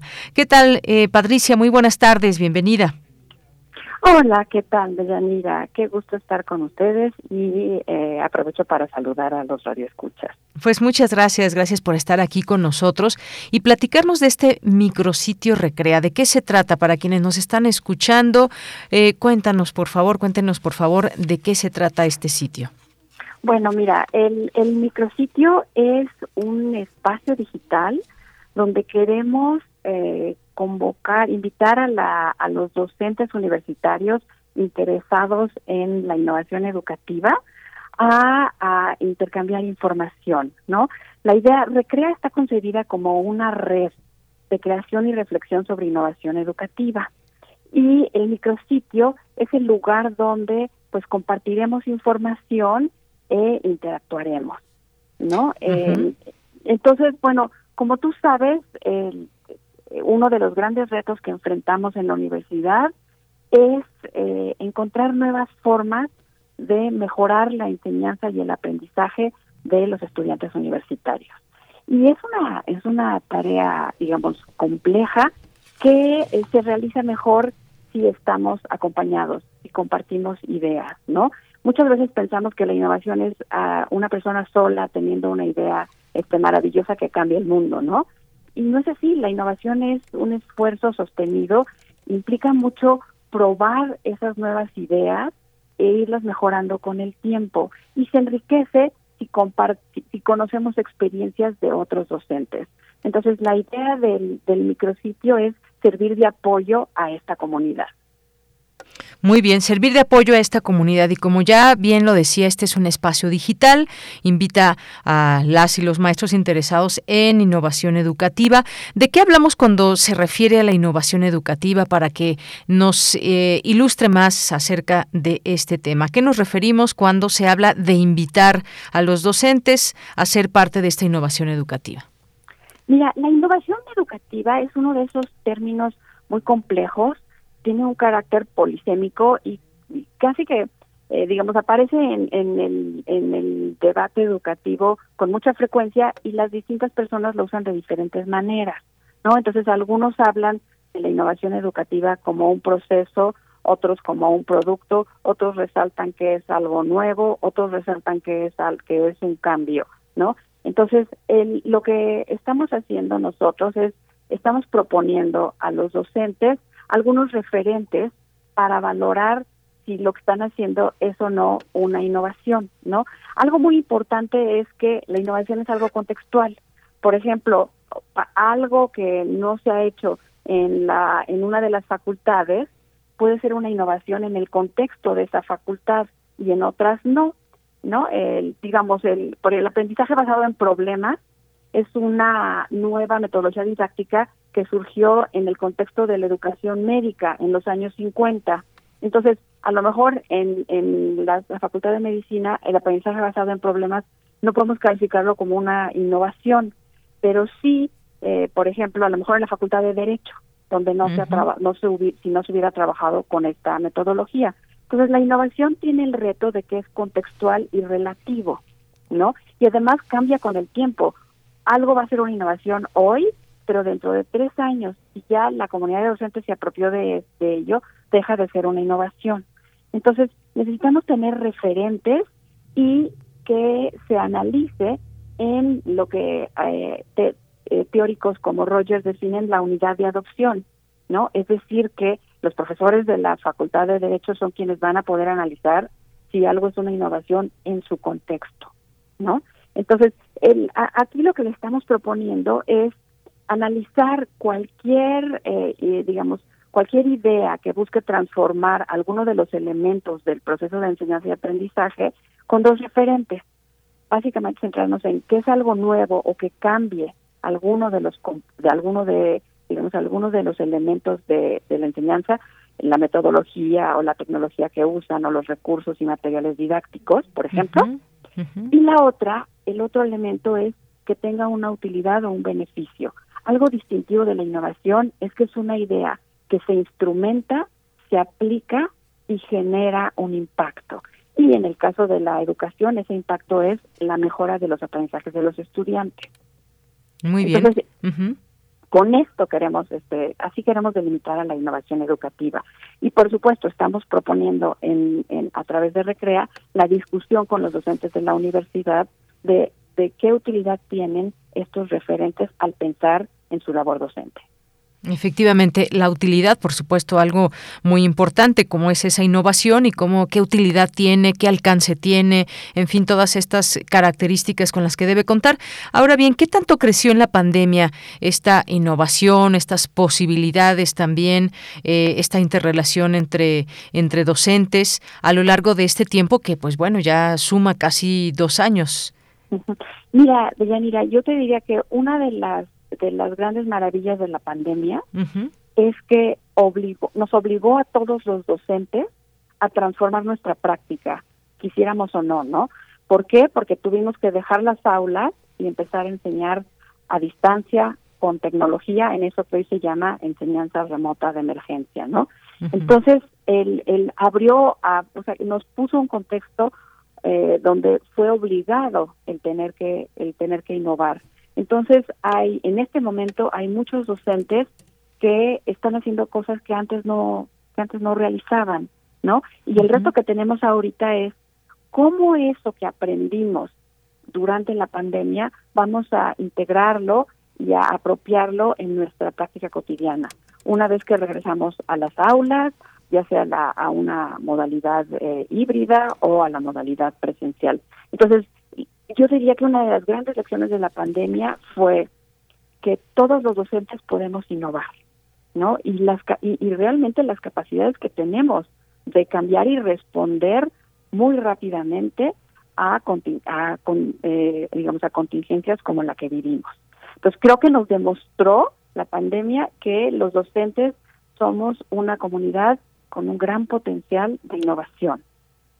Muy bien, pues sí, eso es muy importante, el que pues estas posibilidades que se abrieron, por una parte, pues todo lo que trajo consigo esta pandemia, que fueron muchas afectaciones, pero también áreas de oportunidad, como ahora se le suele llamar a estas posibilidades que hay para acercarnos, para mantener, digamos, tanto esa calidad de contenidos, eh, como aprender a distancia, qué innovaciones puedo utilizar para mi vida cotidiana, ya sea como docente, eh, eh, como académicos eh, también y las personas que reciben también toda esta innovación. Así que este sitio es importante o le invitamos a que las personas que nos están escuchando lo conozcan. ¿Cómo, cómo llegar específicamente a este, a este sitio, maestra?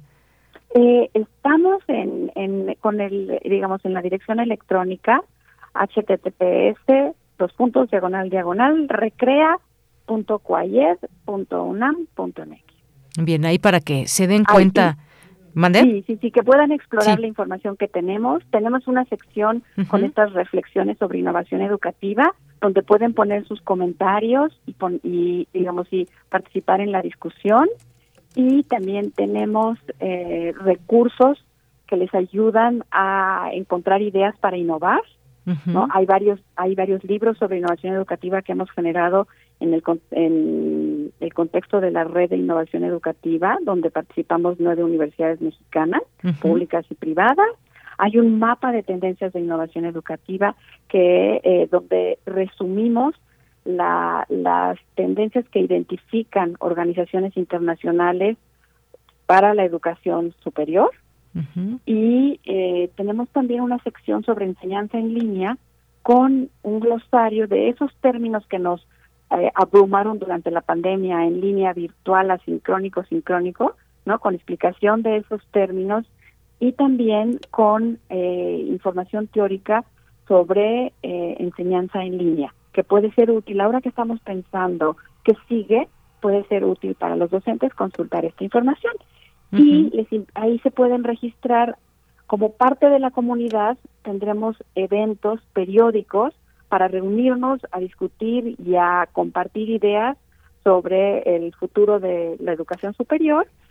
Y si se registran, pues les mandaremos invitación de estos eventos. Muy bien, pues sí, métanse por favor aquí a recrea.cuayed con doble e conozcan el sitio, exploren, yo creo que la mejor manera de conocerlo y de que sepan de qué estamos hablando en este espacio, pues es justamente que se metan a la página, que naveguen, hay por ahí también un tablero de tendencias de innovación educativa muy interesante ahí por colores y que se puede conocer más ampliamente, más a detalle todo esto que la maestra nos está platicando. Antes de despedirnos, me gustaría, pues no sé si quiere agregar algo más, algo que quiera comentarle al público y también comunidad universitaria, por supuesto que está conectada con esta con estas frecuencias, maestra. Bueno, yo querría invitar a todo a todo nuestro público a seguir innovando, ¿no? Eso el, el eso que nos dimos cuenta que podemos hacer, que, que probar cosas nuevas, pues a veces nos, nos hace aprender, a veces funcionan, a veces no, pero que todo todo eso, toda esa, esa intención de transformarnos nos nos ayuda muchísimo y nos permite mejorar nuestra práctica cotidianamente. Entonces invitaría a todos a, a, perderle el miedo al, a, a, equivocarse, a probar de manera sistemática y bueno, algo algo como como universidad, algo que nos compete es pues registrar y documentar eso que sirve y eso que no sirve, ¿no? La innovación no es lineal, no es que a la primera nos va a salir bien, pero es importante irlo irlo este, ensayando. Entonces atrévanse y bueno, ayúdenos a generar conocimientos sobre innovación educativa. Muy bien, pues dejamos esta invitación, maestra Patricia González Flores, para conocer Recrea eh, como parte de la coordinación de Universidad Abierta, Innovación Educativa y Educación a Distancia, el CUAYED. Muchas gracias por haber estado aquí con nosotros en Prisma RU de Radio UNAM. Gracias, encantada por la invitación. Buenas tardes a todos. Muy buenas tardes, maestra. Hasta luego. Fue Patricia González Flores, subdirectora de Innovación Educativa del CUAYED. Prisma RU. Relatamos al mundo.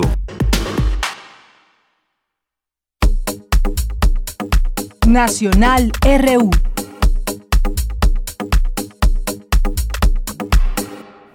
Bien, algunos temas nacionales a compartir con ustedes previos a la cartografía RU de Otto Cázares, que seguramente ya está listo y en un momento lo escucharemos aquí en, en Prisma. Reconoce el presidente López Obrador que funcionan los precios máximos del gas. Dice que al señalar, al señalar que hay una tendencia de estabilización de los precios del gas licuado de petróleo, el presidente pidió que en el caso del incremento de la inflación se vea el bosque, no solo el árbol, porque se trata de un fenómeno mundial y bueno, pues manifestó de nueva cuenta su confianza en que el fenómeno sea transitorio, por lo que el país esperará el desarrollo de la etapa. Y bueno, en más información también que tiene que ver con la justicia, dan suspensión provisional a Javier Duarte, exgobernador de Veracruz, contra orden de captura. El juzgado segundo de distrito de amparo en materia penal de la Ciudad de México le concedió la suspensión provisional al exgobernador de Veracruz, Javier Duarte Ochoa, quien promovió un nuevo juicio de amparo contra la orden de aprehensión, eh, comparecencia, localización y presentación que se haya librado en su contra. Esto es lo que se da a conocer el día de hoy que se sabe sobre este caso de Javier Duarte. En otra información, Gómez Urrutia presenta su libro, El triunfo de la dignidad sobre mineros en México. Este libro del senador de Morena, Napoleón Gómez Urrutia, narra la lucha de las y los eh, mineros de México y de la clase trabajadora. Condena la forma en cómo unos pocos han acaparado la riqueza en el país a costa de aquellas que se sacrifican para producirlas. Bueno, pues ahí parte de lo que conlleva esta presentación que hace hoy este personaje. En otra información, ah, salió una, una investigación interesante, tiene que ver con el Estado Mayor Presidencial que no desapareció, que solamente está en receso. Eh, una investigación de Jacinto Rodríguez que habla pues sobre estos eh, dichos que ha mencionado en, en diversas ocasiones el presidente López Obrador sobre el Estado Mayor Presidencial y su desaparición. Esta investigación y hay que decirlo, es de Mexicanos contra la Corrupción y la Impunidad, publicó un texto que se refiere que lo que sí es un hecho es que la minuta legislativa para la desaparición del cuerpo de élite quedó congelada. Lo anunció en noviembre, en noviembre de 2016 como parte de su proyecto alternativo de nación, lo repitió decenas de veces antes y durante la campaña política. Una vez ganada la elección presidencial en 2018, lo enlistó en el número 62 de sus 100 compromisos eh, de gobierno. Esta investigación que integra a Mexicanos contra la Corrupción y la Impunidad, escrita por Jacinto Rodríguez Munguía, eh, lo anunció en noviembre de 2016 y bueno, pues vale la pena conocer a detalle sobre esta eh, investigación que hizo Jacinto Rodríguez Munguía, por si quieren también conocer más detalles de todo ello. Eh, aquí en la Ciudad de México aprueban en comisiones prohibir corridas de toros. Aquí en la Ciudad de México, cuatro votos a favor, una abstención. Hoy la Comisión de Bienestar Animal en el Congreso local aprobó el dictamen para prohibir las corridas de toros en la Ciudad de México a pesar perdón, a pesar de que el quórum se vio amenazado por la ausencia de tres legisladores de Morena. El artículo 106 del reglamento del Congreso local establece que los dictámenes deben eh, contar el voto aprobatorio de la mayoría absoluta de los diputados en comisiones y en este caso tenía que aprobarse por cinco legisladores y no por cuatro, dado que dicha comisión está integrada por nueve. Así que pues pasa esto a comisiones. Parte de la información nacional que se tiene. Hertzman sale de San Lázaro sin declarar sobre investigación de la UIF por enriquecimiento. Otro de los personajes que salen en estas investigaciones, el titular de la Fiscalía General de la República, que estuvo en la Cámara de Diputados, bueno, pues salió por la, eh, sin salir por la puerta principal, dice eh, el Universal en una de sus notas, eh, y bueno, pues no declaró, no quiso contestar sobre la investigación que sigue la UIF por enriquecimiento. Pues parte de lo que ha sucedido hoy en las informaciones nacionales. Porque tu opinión es importante, síguenos en nuestras redes sociales, en Facebook como Prisma RU y en Twitter como arroba PrismaRU.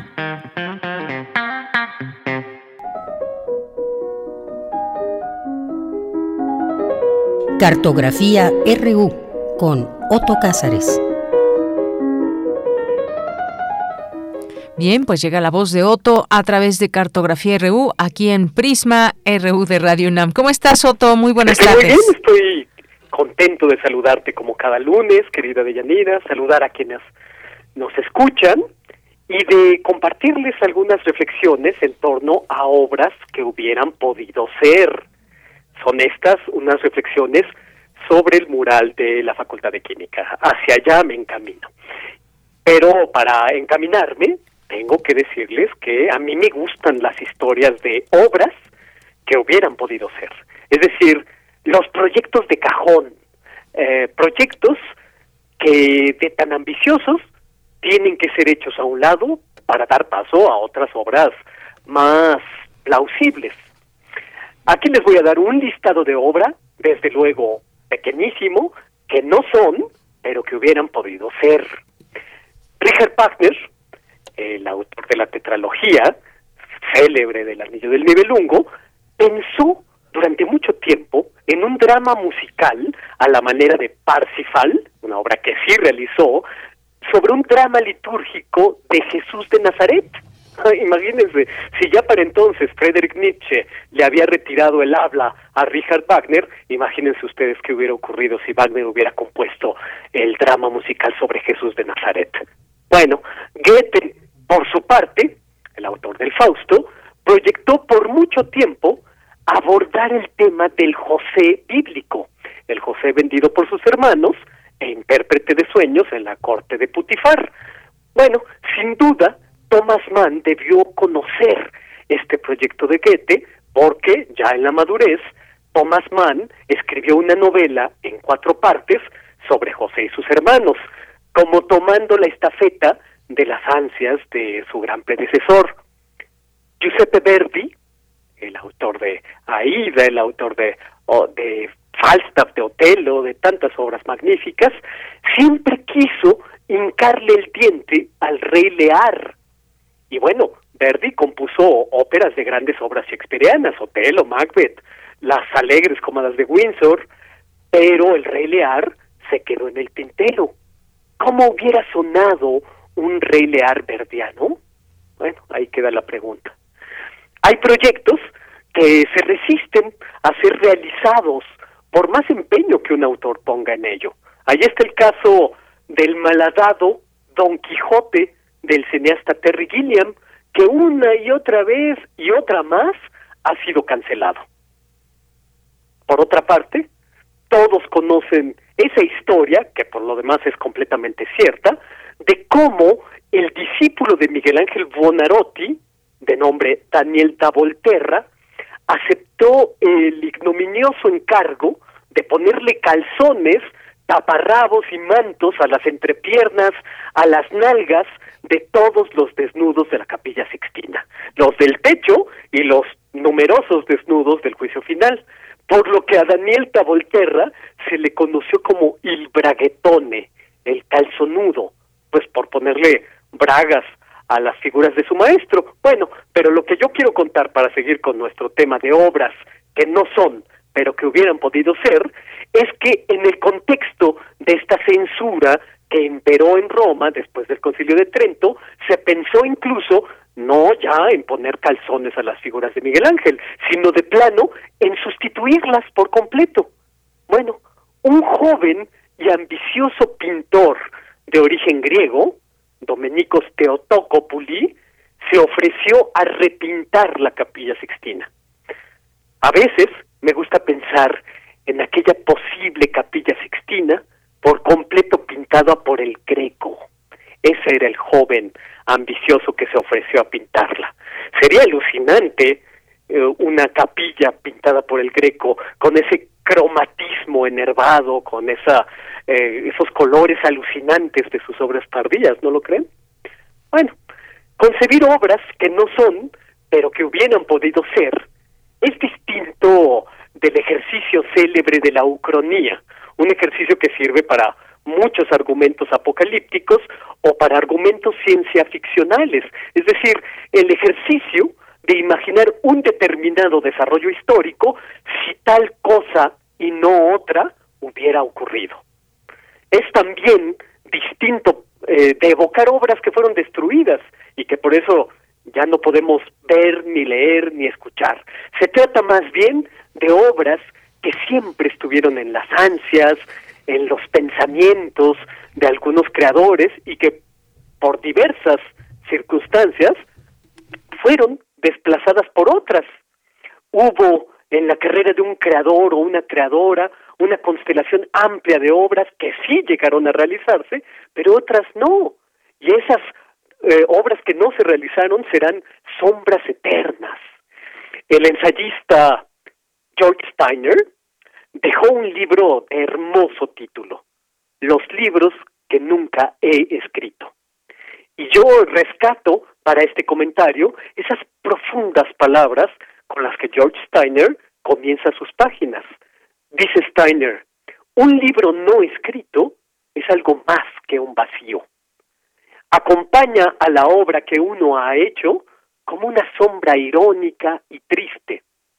Es el libro que nunca hemos escrito el que podría haber establecido esa diferencia, el que podría habernos permitido fracasar mejor. O tal vez no. Hasta aquí, George Steiner, en eh, las palabras que inaugura su libro, Los libros que nunca he escrito. Cada uno de los eh, capítulos del libro está dedicado a ideas que nunca realizó, pero quedaron plasmadas en forma de ensayo.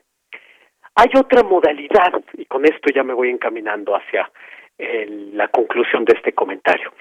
Eh, la modalidad de la revolución HD o la revolución virtual, que iniciado de la manera que voy a relatarles, dio inicio a una serie de llamadas experiencias digitales de artistas taquilleros, Van Gogh, Frida y otros tantos autores de mucha taquilla. Y es lo que el crítico francés Marc Fumaroli llamó la operación Bodas de Caná. Eh, esta operación Bodas de Caná recibe ese nombre por la célebre pintura de gran formato del Veronés, de ese título, Bodas de Caná, que actualmente puede verse en el Museo del Louvre. Puede verse en el Museo del Louvre porque fue llevada esta pintura de Venecia a Francia por órdenes de Napoleón en 1797. Ocurre que hace pocos años, no más de diez, eh, se escaneó la pintura monumental del Veronés, las bodas de Caná, con la más alta tecnología de registro de imagen, para clonar la pintura del Veronés. Y al clon, emplazarlo en su lugar de origen en Venecia, en San Giorgio Maggiore. Ahí, en San Giorgio Maggiore, se instaló una pantalla Samsung de altísima resolución, escala 1 a 1, y así se dio el regreso del Paolo, de Paolo Veronés virtual, a donde su ausencia había dejado un hueco. Pues imagínense, aquí es precisamente a donde yo quería llegar. El pasado primero de diciembre se proyectó sobre el muro del edificio A de la Facultad de Química de nuestra UNAM el eternamente inconcluso mural, la eterna sombra, el eterno deseo, el eterno fantasma, el mural que nunca fue pintado, pero que debió haberlo sido por Diego Rivera en los años 50, un mural hueco, un clon de un vacío. No existió, pero sí fue bautizado con el largo título La ciencia química presente en las principales actividades productoras útiles a la sociedad humana. Se hizo una proyección sobre el emplazamiento, sobre el muro del edificio A, que debía haber ocupado el mural y se conformó la imagen del mural a partir de un collage de fantasmas, de retazos de bocetos, de recreaciones a color de cómo hubiera debido ser según el plan general de los años 50 de Diego Rivera y que por circunstancias que no viene al cuento no pudo ser realizado. Fue un muy bello gesto simbólico de la Facultad de Química porque la historia del arte se escribe a partir de las obras, se escribe a partir de los datos positivos, pero hay otra historia, y es la historia que se escribe desde la negatividad, desde el vacío. El fantasma empuña el pincel, empuña la pluma, y como esos elementos químicos de la tabla periódica, que pudieron aislarse solo por una milésima de segundo, no importa, existieron y ya están registrados. Viva la Facultad de Química. Eso es lo que tengo que decir este lunes 6 de diciembre de 2021. Muchas, pues muchas gracias, como siempre, Otto. Fíjate que, pues sí, esto como, como desde la Facultad de Química lo mencionaron, un hecho histórico, estos trazos e imágenes del que el muralista Diego Rivera, eh, pues, hiciera en esta eh, para esta eh, para este tema y que dedicó a la química eh, evidentemente. Y bueno pues ahí estuvieron autoridades y demás pero destacar este este este papel cómo se construye y ese camino también que habla de la defensa de la patria y de la libertad. Bueno pues gracias Otto por este por este tema todo el preámbulo para llegar a este punto que como decías justo a esto quería llegar yo Sí, exacto, exacto. Eh, a mí me pareció un gesto tan bello, me conmovió tanto, porque me hace pensar en esto, uno como artista generalmente está gestando obras en su interior que son sombras, se materializan con trabajo, con disciplina, etcétera, pero hay otras tantas que quedan en el tintero, sombras de obras futuras que luego no encuentran su resolución. Eh, hay una definición que me gusta mucho, que daba Goethe, decía, la obra de arte es inevitable. Bueno, pues eh, una obra tiene que abrirse paso, esa inevitabilidad tiene que abrirse paso por una espesa selva de obstáculos que se ofrecen. Uh, pueden ser no haber encontrado el patrocinio. Eso es una razón de peso para no pintar un mural, por ejemplo, ¿no? Pero hay otras tantas, ¿no? Este, uno va retrasando proyectos y de repente pues ya no se realizaron. Y es triste pensar en obras que no existieron y que pudieron haber existido, ¿no crees? Claro que sí. Un, bueno. tanto, un tanto triste y un tanto patético, hay que decirlo, sentir nostalgia por aquello que nunca fue, ¿no? Exactamente, Otto. Pues bueno, muchas gracias, muchas gracias. Ahí las, las fotos que nos, nos permiten ver, bueno, pues ya, tendremos también oportunidad de, de, conocer más de cerca, pero pues en esta proyección tan, tan, eh, tan espectacular que hubo. Pues muchas gracias, gracias Otto por estar con nosotros un lunes más aquí en Prisma RU. Encantado, de Yanira. Un abrazo para ti y para los que nos escuchaban. Claro que sí, Otto. Muchas gracias, un abrazo y hasta la siguiente. Bueno, por lo pronto ahora nos vamos a ir con esta, este poema Harriet de Eduardo Galeano en voz de Margarita Castillo. Poesía RU.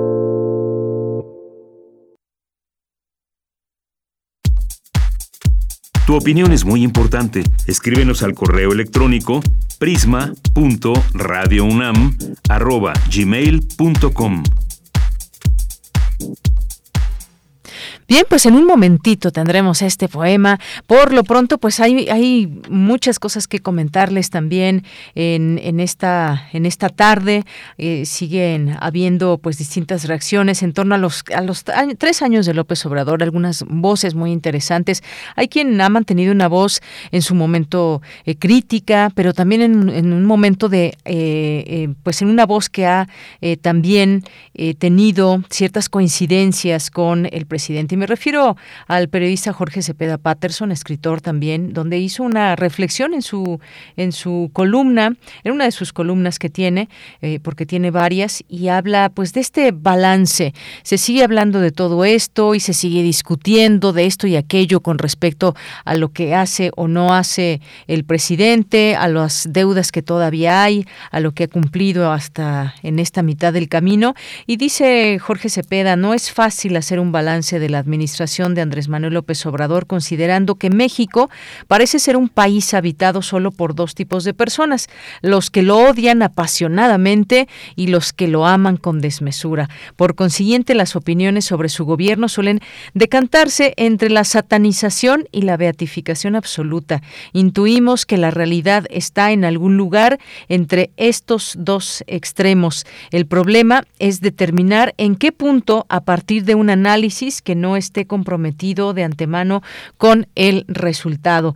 Parte, parte de la Parte de la dificultad reside en el punto de partida. Si lo comparamos con lo realizado en administraciones anteriores, a mi juicio, dice Jorge Cepeda, el balance tiene mucho más aciertos que desaciertos, sobre todo de cara a las mayorías que exigen un cambio.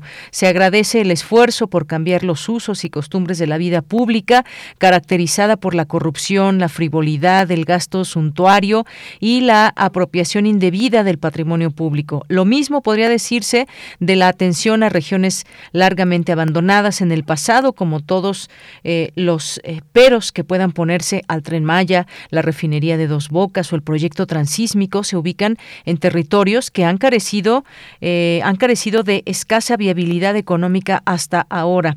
Podemos criticar la manera accidentada en que se construye una sucursal bancaria en cada municipio, pero tendríamos que imaginar lo que eso representa para una población que nunca la ha tenido. El incremento en el salario mínimo, muy por encima de la inflación, puede significar muy poco para la clase media y alta, pero mejora el poder adquisitivo de millones de mexicanos que año con año venían perdiendo. En fin, las demandas a los ancianos, a los sembradores de vida, a los jóvenes por un futuro, están plagadas de imprecisiones, además de que no siempre las reciben los más pobres, pero representa una diferencia sustancial para aquellos que las obtienen. Las élites asumen que la aprobación popular de López Obrador obedece a la manipulación o a la ignorancia, pero más allá de discursos y propaganda, la población de escasos recursos tiene motivos para asumir que pese a las insuficiencias, este gobierno es preferible que los anteriores. Y por lo demás, sucede que la mayoría de los mexicanos se encuentra en tal situación. Esta solamente es parte de lo que dice eh, eh, Jorge Cepeda Patterson. El, el texto es mucho más largo y creo que vale la pena leerlo, todavía con estos remanentes de reflexiones en torno a los tres años de López Obrador. Bien, pues vamos a, vamos a escuchar ahora sí en la voz de Margarita Castillo este poema. Poesía RU. Harriet, Eduardo Galeano.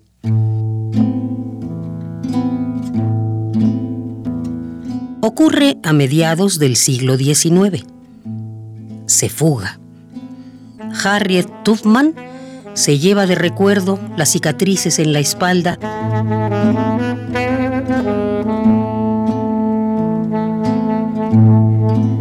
Al marido no se lo lleva. Él prefiere seguir siendo esclavo y padre de esclavos. Estás loca, le dice, podrás escaparte, pero no podrás contarlo.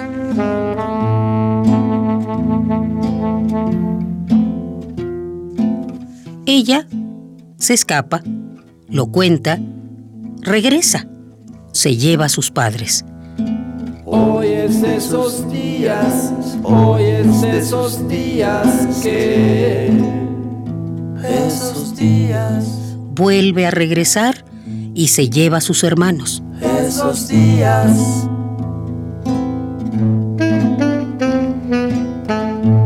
Y hace 19 viajes desde las plantaciones del sur hasta las tierras del norte.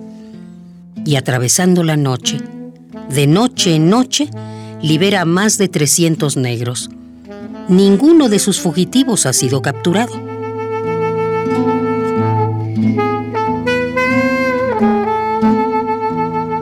Dicen que Harriet resuelve con un tiro los agotamientos y los arrepentimientos que ocurren a medio camino.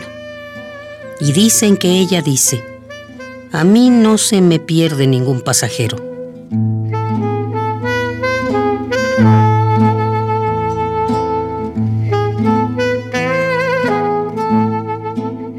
Es la cabeza más cara de su tiempo. 40 mil dólares fuertes se ofrecen en recompensa nadie los cobra. Sus disfraces de teatro la hacen irreconocible y ningún cazador puede competir con su maestría en el arte de despistar pistas y de inventar caminos.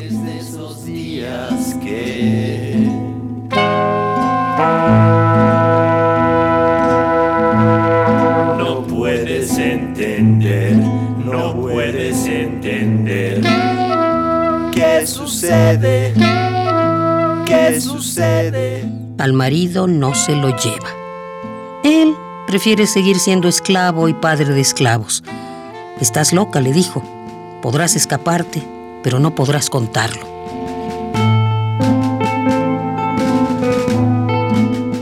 Ella se escapa, lo cuenta y regresa muchas veces.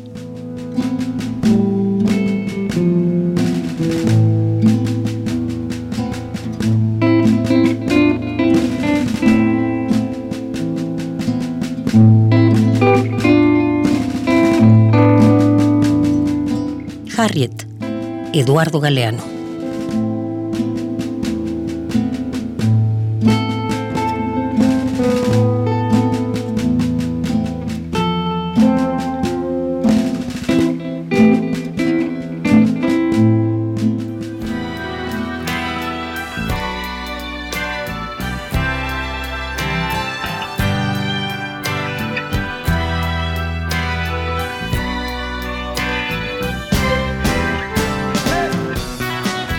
Así es, Shiny Happy People. Con esto nos vamos a despedir porque hoy Peter Buck, quien es guitarrista de REM, cumpleaños, cumpleaños hoy 6 de diciembre, igual que Mayra Elizondo. Y eh, bueno, pues eh, este guitarrista cumple 65 años. Y así nos vamos a despedir, agradeciendo también todos sus comentarios. Guadalupe, lo que nos dice, muchas gracias.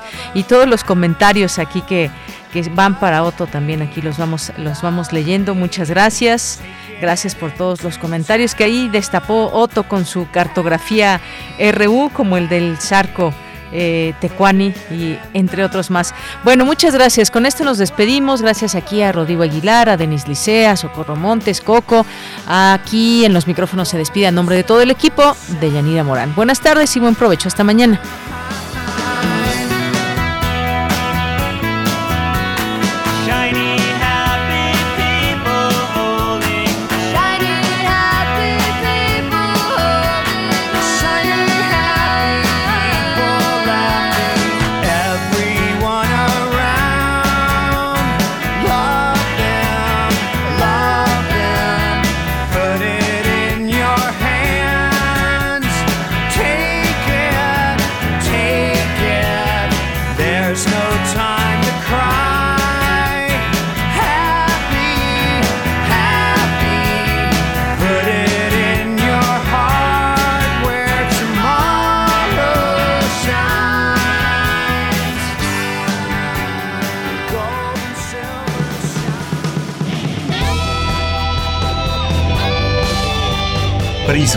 RU. Relatamos al mundo.